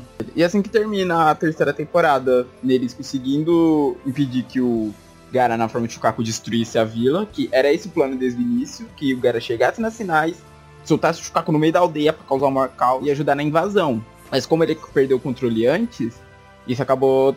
Isso não pôde ser feito. Por isso que eles tiveram que começar essa invasão mais cedo e tal. E não saiu da maneira que eles queriam. Mas após tudo isso, eles conseguiram derrotar os ninjas da aldeia do som e da areia. Conseguiram conter o Gara. Pediu parte dos planos do Orochimaru, mas a um alto custo, né? Muitos ninjas morreram, incluindo o terceiro Hokage. Depois disso, já se inicia a quarta temporada, no enterro do terceiro Hokage, com aquela musiquinha mega triste do Naruto. E vocês É com bem certeza... triste o, ente- o enterro terceiro do Hokage. O do terceiro Hokage foi triste mesmo. Ok, mas daí isso se é uma questão. Quem vai assumir o posto de Kage? Não tinha ninguém no momento ainda. Na verdade tinha.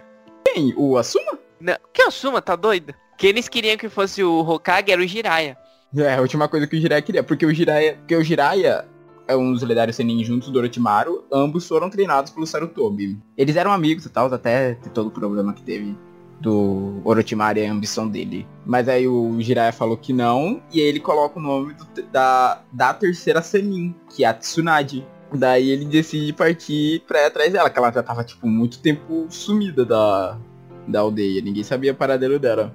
Quem que vai atrás dela também? O Jiraiya e o Naruto vai com ele pra continuar o treinamento. É porque os anciões lá da aldeia da Folha, eles queriam mandar tipo uns quatro caçador ambu, que é, um, é uma unidade especial da, de ninja lá, que usam as máscaras e tal.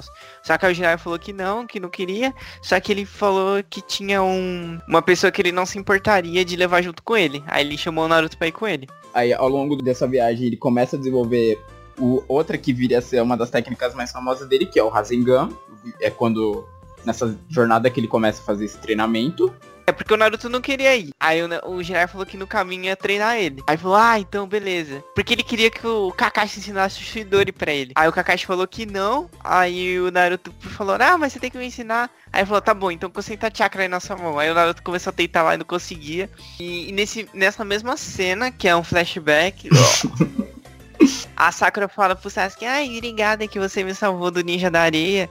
Aí o Sasuke falou, não, não foi eu que te salvei, foi o Naruto. Ela fica sem chão, né? Tipo, caraca, como assim? Eu não queria que tivesse sido aquele projeto de inutilidade. É, porque a Sakura sempre tratou o Naruto mal, né? Sim. É, nessa época ela já tava tratando ele um pouquinho melhor. Aí o Jiraiya pega e fala pro Naruto, ah, eu vou, se você for comigo, eu vou te ensinar uma técnica que vai fazer o Shidori parecer brincadeira de criança. Aí ele falou, ah, ele ficou todo animado. Ele fala que era, uma te- que era a técnica do quarto Hokage? Ele chega a mencionar isso? Sim, tem uma... Sim, quando... Aham. Sim, ele menciona. Ele até fala que era uma técnica que ele demorou três anos pra desenvolver o quarto Hokage. Aí, logo depois da saída dele, nós temos a- o surgimento de dois personagens novos na aldeia. Usando os mantos negros, com aquelas nuvens vermelhinhas. Ah, tá. O famoso Akati. Isso, a Akatsuki. Nessa época, a gente... Tipo, é o único aparecimento da Akatsuki na série clássica, mas já, a gente já tem uma noção um pouco de como eles são fortes, porque os membros que aparecem na Aldeia da Folha são o Itachi, o irmão do Sasuke, que assassinou a aldeia toda. O clã todo. A aldeia toda não, nossa. o clã todo, nossa, assassinou. Ele tinha... Ele tinha força pra fazer isso? Talvez. Só bem mais pra frente vai aparecer um cara da Akatsuki que detonou a aldeia toda. É verdade. E o parceiro dele, o Kisame, Kisame Hoshigaki. Eles vão pra aldeia atrás do Naruto querendo tomar a raposa dele. Que aí ele já tem partiu e, e eles acabam encontrando alguns Jonins. Que eu lembro que primeiramente eles encontram com a Kurenai e com a Suma. A Kurenai a gente descobre que ela é focada em Genjutsu e tal. Ela tenta usar um Genjutsu no Itachi. Falha do miserável. Ai, é muito engraçado, né, mano? A Kurenai tentou jogar um Genjutsu no Itachi. É que assim, nessa época, o Itachi é um mega mestre em Genjutsu por causa do Sharingan dele, que tá num nível muito mais alto que o do Sasuke. Então jogar um Genjutsu nele é a mesma coisa que nada. Ele, faz, ele fez o Genjutsu voltar contra ela, quando ela pensou que tava com ele preso. E o Kisame, que carrega uma espada gigante, ele também é um dos sete espadachins da Neva, que tinha comentado lá atrás, que era uma equipe que os Abusa eram os integrantes. O Kisame também é, carregando uma espada que é toda enfaixada, que eu não sei se eles falam o nome dela já nessa fase clássica, mas o nome dela é Kisame errada. Eu sei que ele menciona, ele Eu já acho que menciona hein? que, ela come chakra. E chega a parecer que ela tem, tipo, ela não é uma espada comum, ela é toda feita de escamas, né? Ela aparece um pouco dessa parte dela. Ela só não é toda desenfaixada que isso só aparece no Shippuden. E ele, uma das técnicas principais dele até são os tubarões de água, que são os tubarões gigantes que ele invoca de água e joga no oponente que nem um torpedo. Fora a espada dele que se alimenta de chakra. E assim, eles estavam dando uma surra na Asumi na Kurenai. Depois disso, O Asuma não teve muito tempo de fazer nada, porque o Kakashi chegou, porque não confiou que eles iam dar conta. E não deram. Só que aí o, o Itachi joga um genjutsu muito forte, que só quem usa o Sharingan consegue usar. Que tem o Mangekyo Sharingan, que é uma- um estágio mais forte ainda do Sharingan. E ele joga no Kakashi e derrota o Kakashi. Só que aí chega o Gai pra ajudar. O Gai fala que eles podem abrir os olhos e o Gai desenvolveu uma técnica pra lutar só olhando os pés deles. E o pau ia comer ali. Mas aí o Itachi fala pra eles irem embora. e nesse meio tempo, na viagem do Jiraiya com o Naruto, O Naruto tá viajando lá com o Jiraiya e ele fica o, o caminho inteiro pedindo pra ele ensinar um negócio pra ele logo, logo. E ele é muito engraçado que ele fica Erosenin, Erosenin. E o Jiraiya, você podia parar de me chamar assim, pelo menos em público. Aí ele começa o treinamento dele de Rasengan, aquela esfera de chakra que fica na mão. E ele fala pro Naruto que o, era uma técnica do quarto Hokage, que demorou três anos pra ele dominar.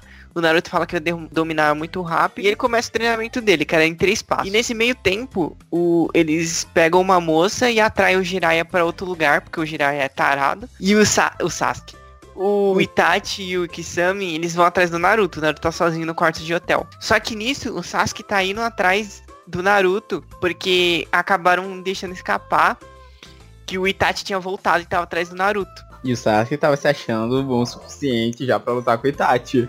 Porque essa época, mano, se você viu como que o Sasuke tava antes, o tipo, o Kakashi tava chamando ele pra almoçar. Ele tava numa vibe muito boa, ele tava muito de boa. Aí ele foi na casa do Kakashi, cadê o Kakashi? O Kakashi tava do... E... Só que ele tava, no... ele tava muito de boa. Aí pegaram e falaram pra ele que o...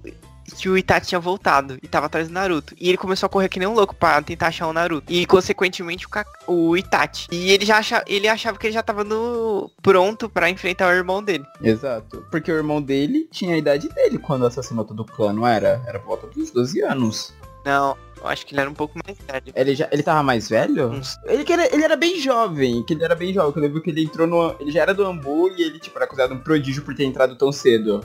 Ele era capitão da Ambu já. Isso, ele era, já era um capitão do Ambu, tipo, mega jovem. Assim como o Sasuke, ele era considerado um prodígio também.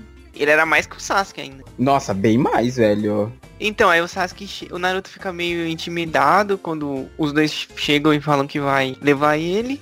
Aí ele tenta usar o chakra da raposa pela primeira vez, ele vai tentar usar de uma vez, só que a espada do Kisame come o chakra. Isso eu lembro dele passando assim. Ele nem coça Naruto, ele passa assim só pela aura de chakra, a espada vai puxando tudo. É, e o Sasuke chega e tenta usar um, o Chidori no, no Itachi, só que o Itachi com uma mão só desvia assim e começa a dar uma surra no Sasuke. O, o Jiraiya chega depois, né? E salva o Naruto.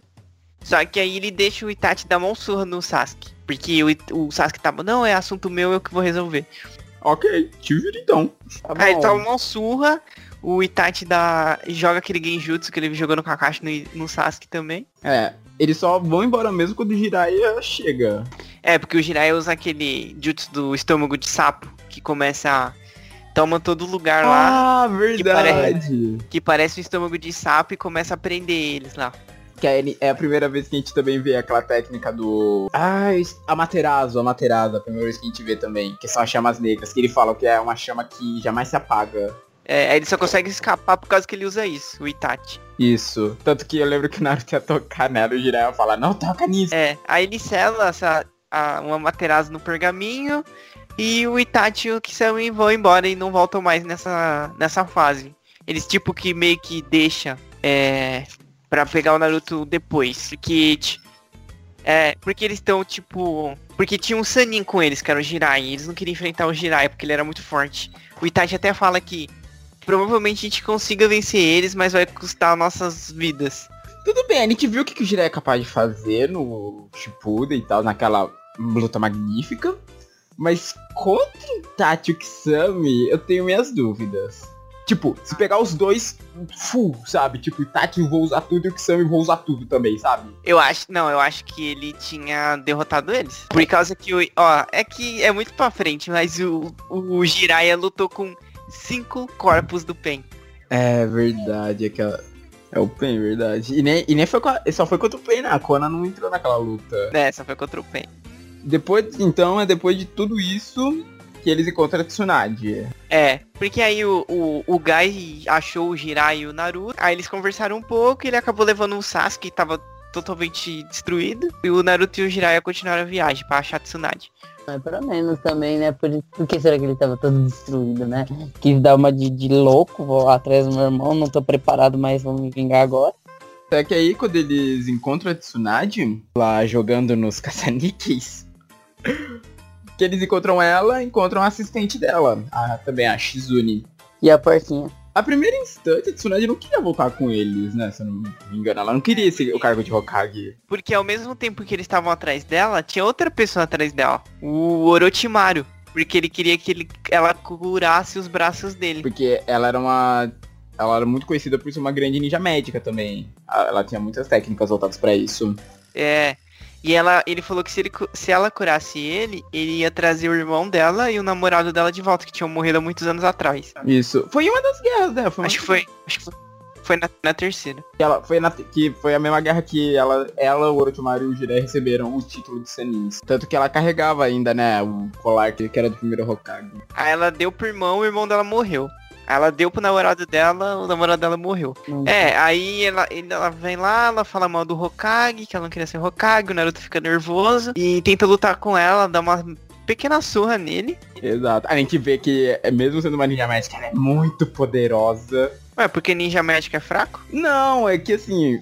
Caraca, não coloca palavras na minha boca. Pois é, tá colocando a menina em situação complicada que os ninjas médicos são ninjas que ficam atrás nas linhas defensivas cuidando dos feridos. Logo, não é se esperar que eles tenham muitas técnicas de combate. Isso que eu quis dizer. Aí ele aposta com ela, o Naruto. Que ela falou que. Porque ele tenta usar o. Ele tenta usar o Rasengan, mas não consegue. Eu lembro disso. É, aí ela fala que vai dar uma semana pra ele aprender o Rasengan. É, se ele ganhasse, ela ia dar o colar do primeiro Hokage pra ele. A, a princípio ele não queria. Ele falou, no que, que eu vou querer? Eu não gosto de joias. Aí o Jiraiya falou, não de deixa de ser idiota, isso aí era o colar do primeiro Hokage, vale milhões, não sei. Aí o Naruto, ah, eu quero, o Jiraiya até pensa, nossa, o garoto só pensa em dinheiro.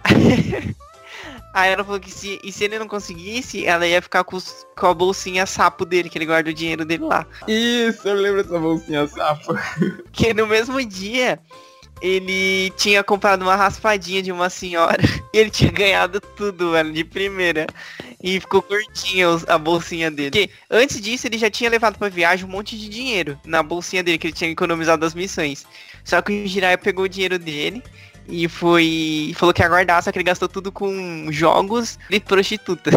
Não falo exatamente essa palavra no desenho, né? Mas. Mas é, é isso mesmo. Que tá, ele tava pagando umas mulheres pra ficar ali do lado dele. Assim, ela ficou meio inclinada a aceitar a opção do Orochimaru, né? De ter o irmão teu irmão e o namorado dela de volta, não era? Ele fala que vai voltar depois de uma semana pra saber a resposta dela. E dá uma semana pro Naruto pra ver se ele consegue. Só que depois de uma semana, ela ia se encontrar com o Orochimaru. E a Shizune tava totalmente contra isso. E o Jiraiya... E eles ficaram vivendo, tipo, meio que perto ali, hospedado no mesmo lugar. Só que o, o Jiraiya falou, se você for aceitar alguma coisa do Orochimaru, eu mesmo vou te parar. Só que na noite anterior do ela se encontrar com o Orochimaru, ela drogou o Jiraiya e foi se encontrar com ele sozinha. Ela acaba que não aceita a proposta dele, só que ela aí o, o Orochimaru ia usar de força com ela, que era ele e o Kabuto, tá? E só que ela decide enfrentar os dois sozinha. Exato. O que ia ser muito difícil, porque o Kabuto, mesmo a gente tendo conhecido como ele como um Genin, ele era muito mais que um Genin. Ele, ele já era o nível de Onin, né? O Kabuto. Acho que ele já é de um nível de Jonin, porque ele era muito forte. Tem uma hora que o Jiraiya fala que ele era do nível do Kakashi. Isso. É que o foco dele é mais a, a, técnica de trazer trazer mortos de volta pra vida pra ajudar ele na luta. Mas ele é um ninja médico. Isso, ele é um ninja médico. Não, ele é um ninja médico, mas que também tem essas técnicas de muitos genjutsus, tanto que é ele que bota a plateia toda pra dormir no exame Chunin, e a técnica de trazer os mortos pra ajudar ele. É, aí ele vai enfrentar ela, só que ele sabe que não tá no nível dela. O Orochimaru não tava podendo lutar muito porque ele tava com os braços zoados. E o. O. O Kabuto tava meio assim, por causa que ela era muito mais forte que ele. Então ele pega e atrai ela pra aquele descampado, porque ele não queria lutar com ela num lugar apertado. Ele, saben, ele sabendo como é um Sanin, por ter sido discípulo do Orochimaru, ele sabia da clara diferença de poder que tinha ali. Aí tanto que ele toma uma pílula de comida pra lutar com ela, que é. É tipo. É uma pílula de comida tipo um anabolizante, né? Tipo, instantâneo. Enfim, aí ele começa a lutar com ela e ele energiza a mão dele lá com chakra e quando ele encosta nela, ele meio que enfraquece os músculos dela. Pra ela ficar mais fraca.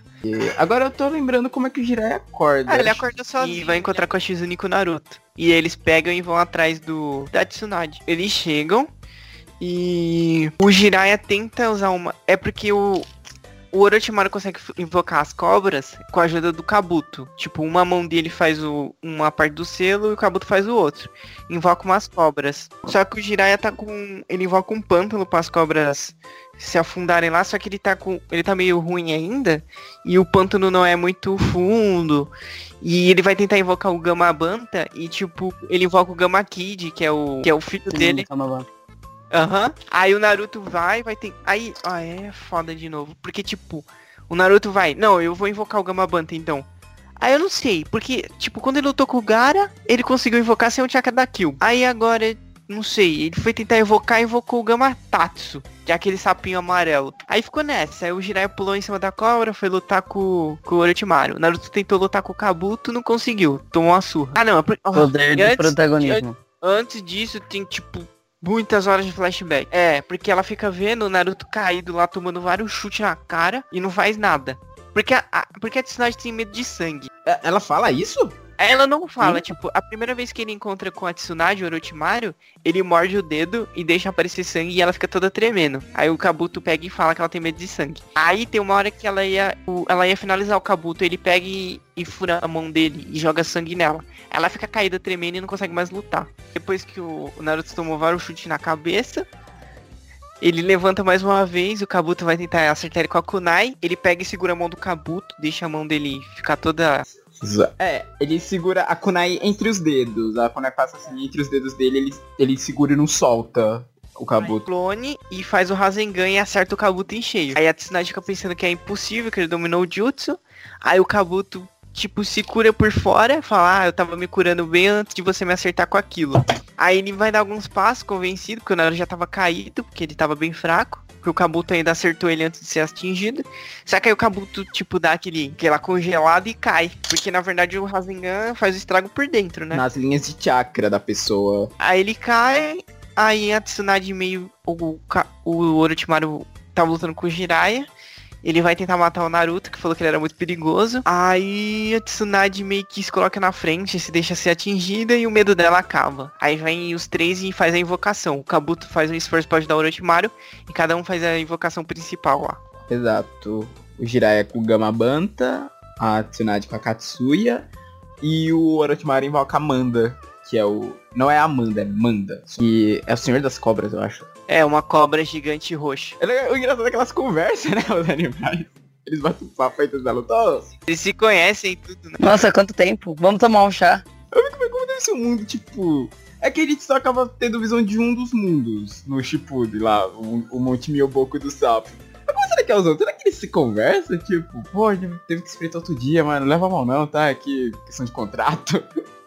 será que é assim? Tipo, eu acho que o Gama Banta não gostava da Amanda.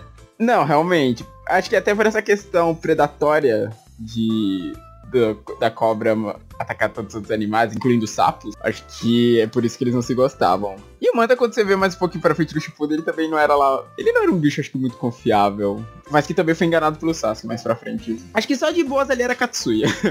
É, ela era a única que boa, respeitava lá a Tsunade, né? Tipo, chamava ela de mestra. Isso, Tsunade-sama. O Manda não gosta do Orochimaru, bem lembrado. E o Kabuto até fala que se ele descobrisse que o Orochimaru não conseguia fazer jutsu, ele ia comer eles. Nossa, verdade. Daí tem essa luta que Orochimaru não consegue dar conta dos dois. Tanto que eu me lembro que. Tem uma luta que tá, a Tujira até usa uma técnica legalzinha que eu gosto, que é aquela. Qual é o nome? Que o cabelo dele vira uma cúpula de espinhos. Aí nessa luta aí, ele usa o, o Gama Banta, ele gospe o óleo e ele faz o jutsu de fogo lá, que aí amplifica. Nossa, aquele jutsu visualmente é muito bonito. Mas quem, quem vai pra cima mesmo do Orochimaru é a Tsunade, que dá uma surra nele. Mas acaba que meio empate, porque tava todo mundo fudido ali. E aí o Orochimaru vai embora depois. A Tsunade, ela, ela usa até aquela técnica da, do, daquela energia que ela concentra, né? Na testa, usa. Que aí ela consegue se curar e tal.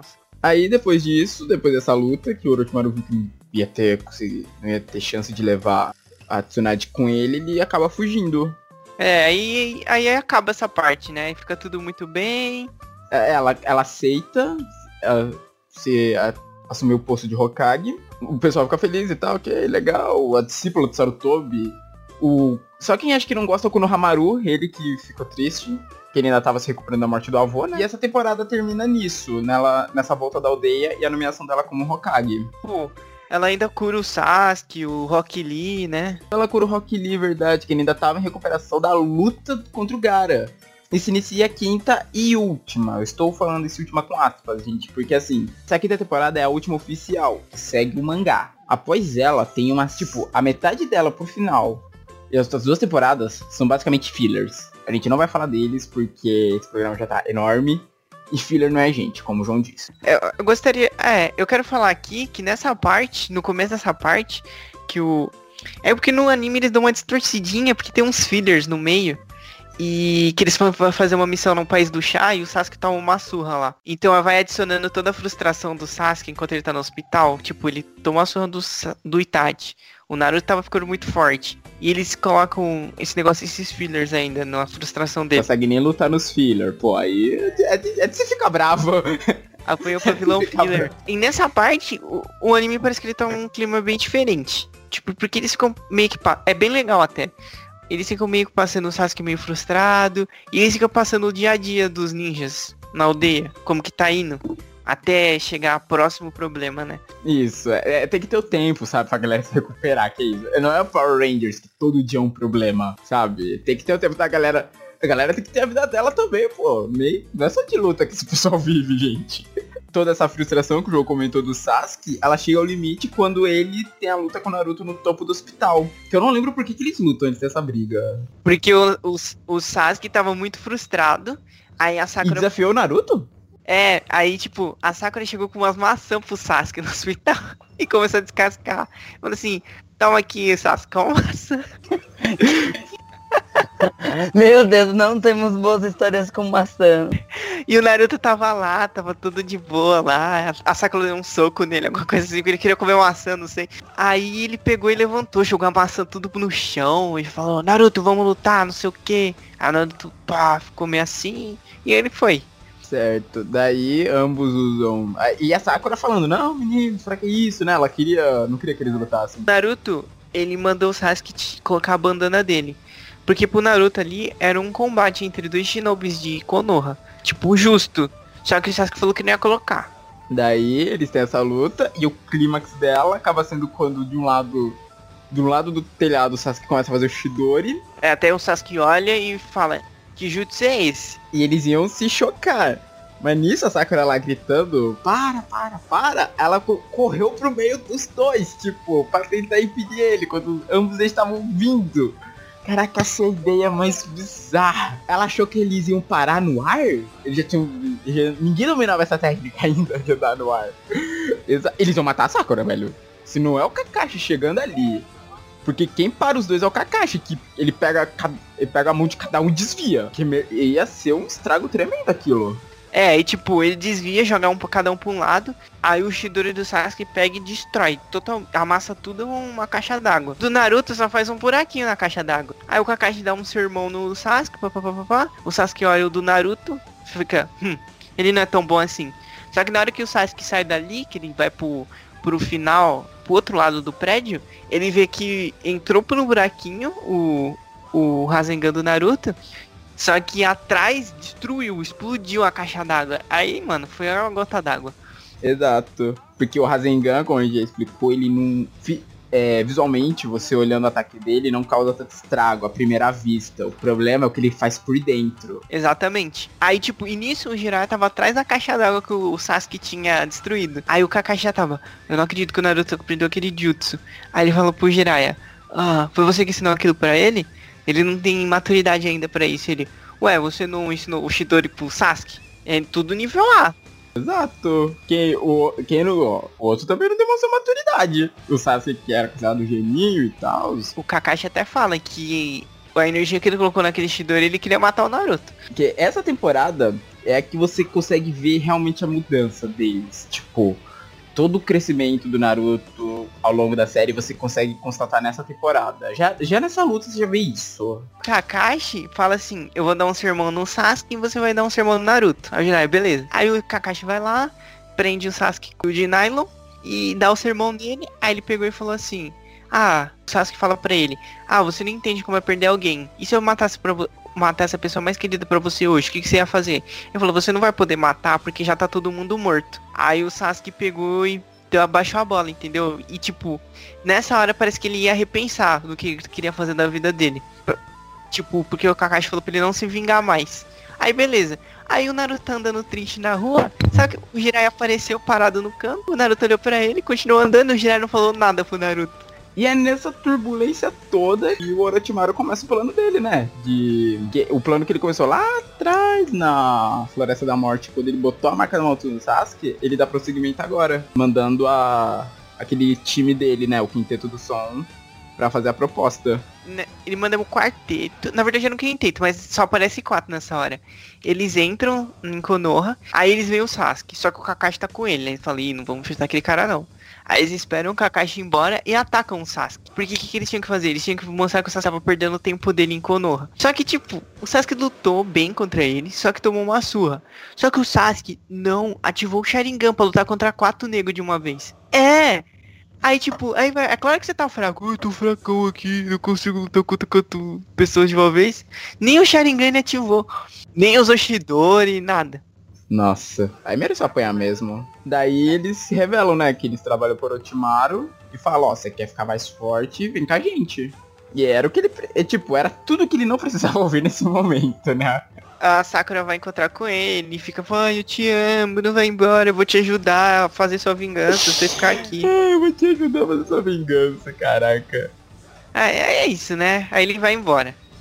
Isso, eles botam o Sasuke numa caixa lá com selo a caixa d'água. É, é, um, é, uma cabaça. Não, não, não, não é uma cabaça, não é igual do Gara. Mas é uma caixinha circular, parece um tambor. Um tambor. Essa cabaça é a Sakura. Até um certo ponto. Porque a Sakura. A Sakura viu. É, só que. Ela viu. Ela viu? Só que aí. Não, ela viu ele indo embora. Só que aí ele bate nela. Que eu lembro que ela que fala pro Naruto, tipo, traz o Sasuke de volta. É, é aí a Tsunade monta uma equipe, né? Isso, que é o Naruto, o Neji, o Choji, o Shikamaru o Kiba. Daí o Naruto com essa equipe, ele formou, ele vai atrás do Sasuke. Pra convencer ele, pra falar pra ele, tira essa ideia estúpida da cabeça e volta pra aldeia, caramba. Daí começam, eles começam atrás dos ninjas e esse quinteto, que é, realmente nessa parte era só um quarteto, o quinto integrante ainda não tinha aparecido, eles, cada um vai ficando para trás, pra ir atrasando a equipe, e cada um da equipe vai ficando para trás, pra, tipo, eu seguro esse cara, vocês vão atrás, vocês continuam atrás do Sasuke. Que pra mim tem, depois da luta do Rock Lee Kugara, tem as melhores lutas da fase clássica. A primeira foi a de Choji. A luta do Choji, pra mim é a minha favorita. Porque o Choji até então no desenho, ele era muito visto como uma piada, né? Um personagem só... Gordo patético. Ele era covarde pra caramba. Aí quem fica pra enfrentar ele é o Jirobo, que também é o gordinho da equipe do som. Mas o Jirobo é, tipo, mega poderoso. Ele, eu lembro que ele tem uma, umas técnicas de... Tipo, a força dele é tanto que ele arranca pedra assim do chão pra arremessar no oponente. Nisso, o Choji acaba tendo que usar uma técnica secreta do clã Kinnich. São umas pílulas, que eu, eu lembro que eram três pílulas. Uma verde... Pílulas de nanicolina. Não, que eram três pílulas.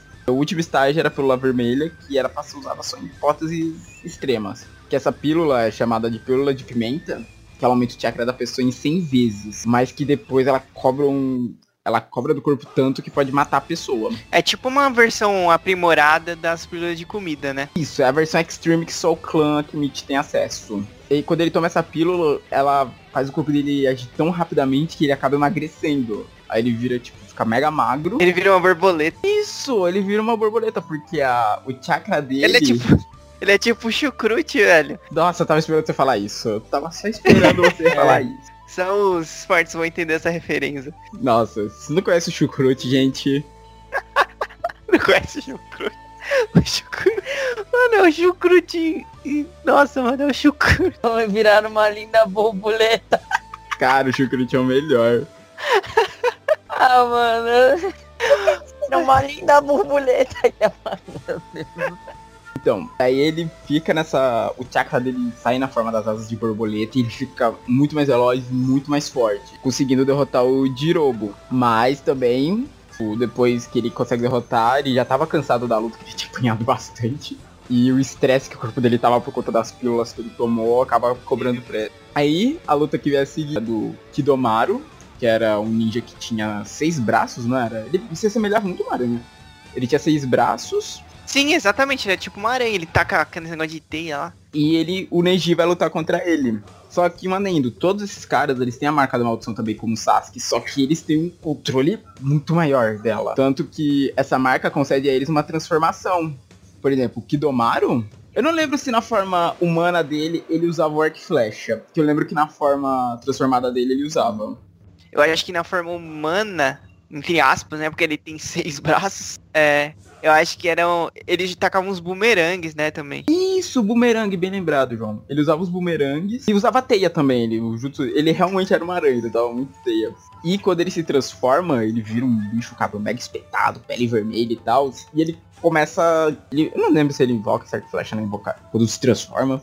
Acho que ele fica em cima de uma aranha também, né? Isso, ele invoca uma aranha gigante. Ele invoca várias aranhas ao longo da luta. Mas o foco dele, tipo, é prender o oponente na teia e ficar disparando as flechas dele com arco. Que o Neji quase não derrota ele, o Neji sofre. Aí acho que tem mais um pouquinho de flashback nessa luta do Neji, ainda lembrando Ah, um pouquinho dessa questão da família. Que pariu. Vai se fuder. Eu acho que ele usa Calma, no, no exame Chunin essa habilidade, mas ele usa nessa também. Que é aquele. Rotação? Aquela rotação? que usa forma, tipo, aquele escudo perfeito de chakra ao redor dele. Eu só sei que, tipo, depois de um grande esforço que ele consegue derrotar o Kidomaru. Ele, todos eles saem das lutas acabados, todos, sem exceção. Aí, a luta que vai a seguir, que é uma que eu gosto pra caramba, que é a do, do Kiba e do Akamaru contra o Sakon e o Upan. Que é um cara que ele tem duas cabeças. Que são dois irmãos que eu acho que daí ele tem a cabeça normal e a outra cabeça tá, tipo, saindo pela nuca dele. Ne- Nessa luta também, tanto que eu me lembro que ele usa uma técnica. Como é que é o. Como é que é o nome? Eu não, eu não lembro dela, mas é uma que o Orochimaru usa muito, que são aqueles portões, sabe? Os portões com os rostos. Ele usa muito essa técnica também. Só que aí quando ele. O Kiba pensou que essa é uma luta fácil, ele consegue. Ele separa os corpos, ele consegue, tipo, eles estão grudados, mas eles conseguem se separar. O que tornou a luta muito difícil. E depois quando ele ativa a marca da maldição dele, ele também fica muito mais veloz. Obrigando o Kiba a usar o. Uma técnica também proibida do Inuzuka, que ele se funde com o Akamaru. Eu lembro que essa técnica consistia, o Akamaru tinha que ir em vários lugares ficar fazendo xixi, nos lugares da luta, enquanto Kiba tava distraindo ele. Depois ele se fundia com o Akamaru, virava um cão gigantesco de duas cabeças, mega raivoso. Só que esse cão era cego, daí ele tinha que se guiando pra saber, tipo, a área que ele tava lutando. Iria se guiando pelo cheiro da urina, que o cachorro já tinha feito antes. Só que ao contrário dos outros dois, o Kiba não ia conseguir derrotar o, a dupla do Saco e do Ukon, mesmo com a transformação. O que salva ele é o trio da areia. O Kankuro, a Temari e o Gara que voltam.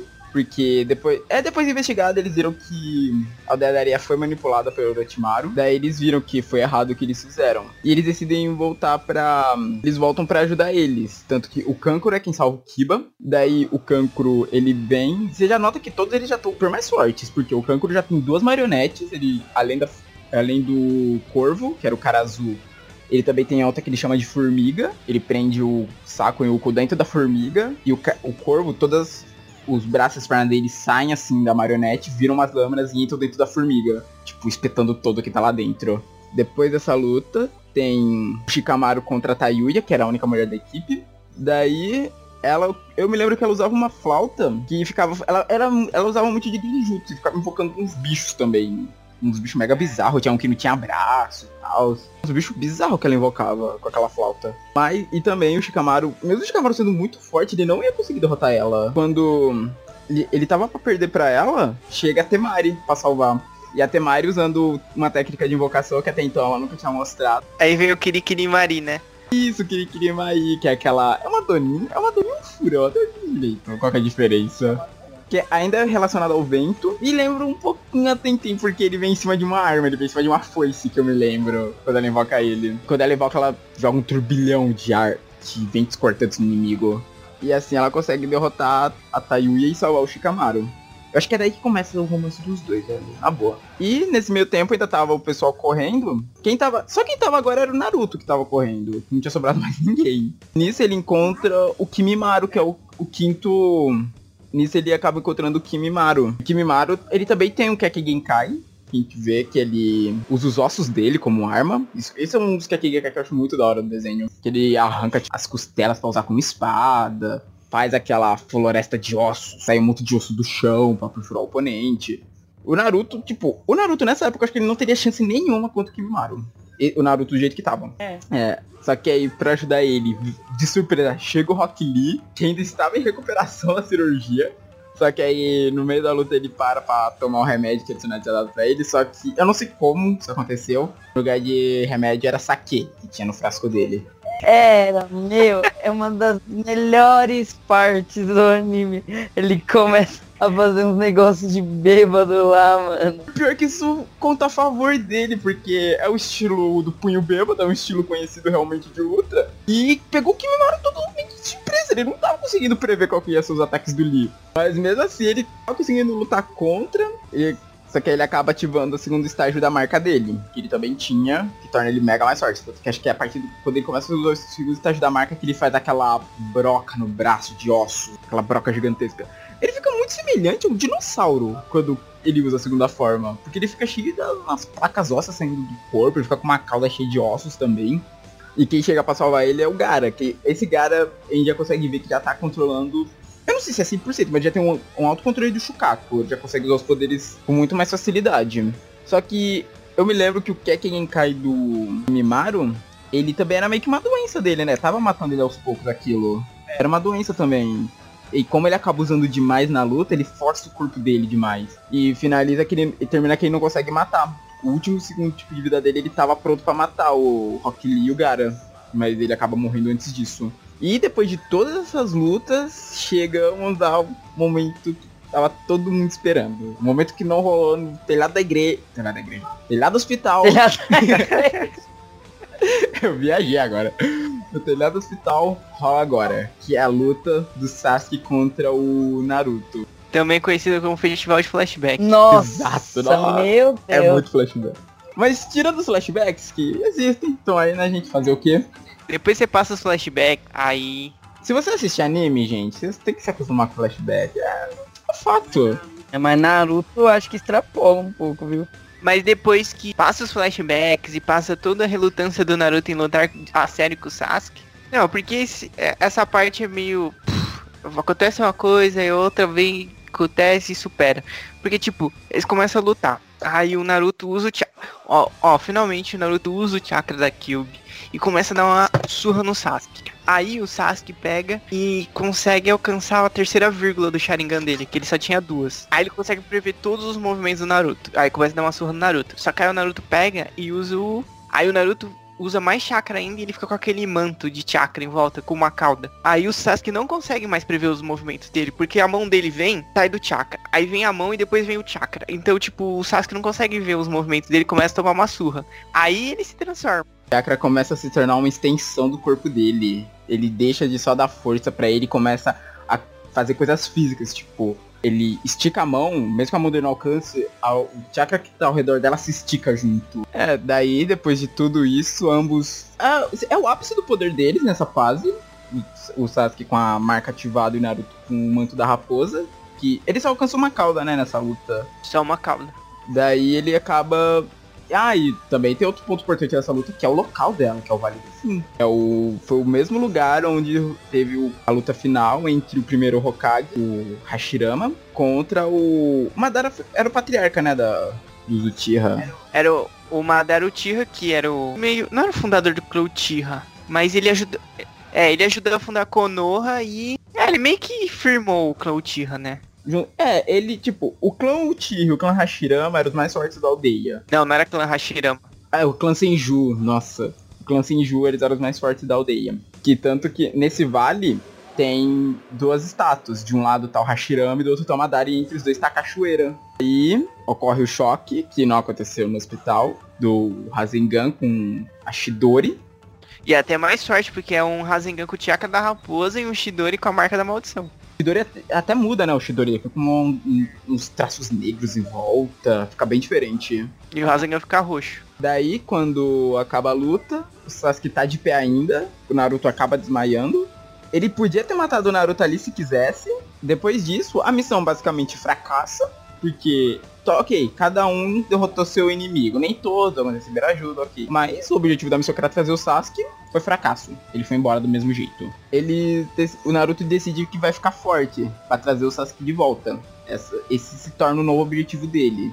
É, porque tudo, eles sabiam que, o, na verdade, o que ele queria, o Orochimaru, era o corpo do Sasuke. E o Sasuke também meio que sabia que, tipo, ele ia ficar forte pra derrotar o irmão dele e ia dar o corpo pro Sasuke. E o Naruto falou que não ia deixar isso acontecer. É que eu acho que na cabeça do Sasuke, eu não tenho certeza disso, eu tô especulando. Ele tá pensando, ok, eu vou seguir o planinho do Orochimaru pra chegar até um certo ponto, eu trair ele, depois que eu aprender tudo que eu sei, tudo que eu puder com ele, sabe? Tipo, aprendi tudo que eu posso com você, vou te trair e vou trazer a minha vingança. Eu acho que foi mais ou menos essa linha de pensamento que o Sasuke pode ter tido, pra ter aceitado. Mesmo sabendo o que, que o Orochimaru queria fazer. Não, muito boa, acho- muito boa. Ah, é uma boa teoria. Eu não sei, eu não sei, ele tava meio cego. Ele tava meio cego pela Cego pela vingança. Mas, tipo, passa-se ter o período de quê? Dois, três anos do clássico pro Shippuden. Ah, ele pode ter pensado nisso depois também. Porque a única explicação dele saber, tipo, esse cara quer meu corpo, o que, que eu ainda vou ficar fazendo aqui? Veio, nossa, vai pra casa do pedófilo.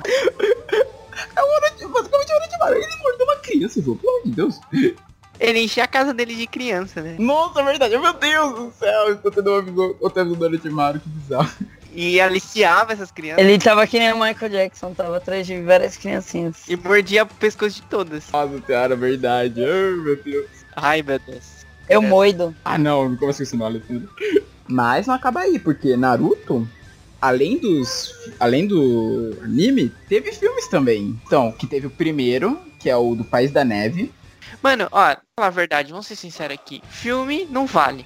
Porque, tipo, nada leve- é levado em conta no filme. É, eles tentam. Eles tentam deixar, tipo, de acordo com os acontecimentos do anime, o filme. Por exemplo, o primeiro, o do País da Neve, ele se passa logo após o episódio 101. Ó, o 101, ele faz parte da saga do... da Tsunade, tipo, finzinho dela. Porque a saga do...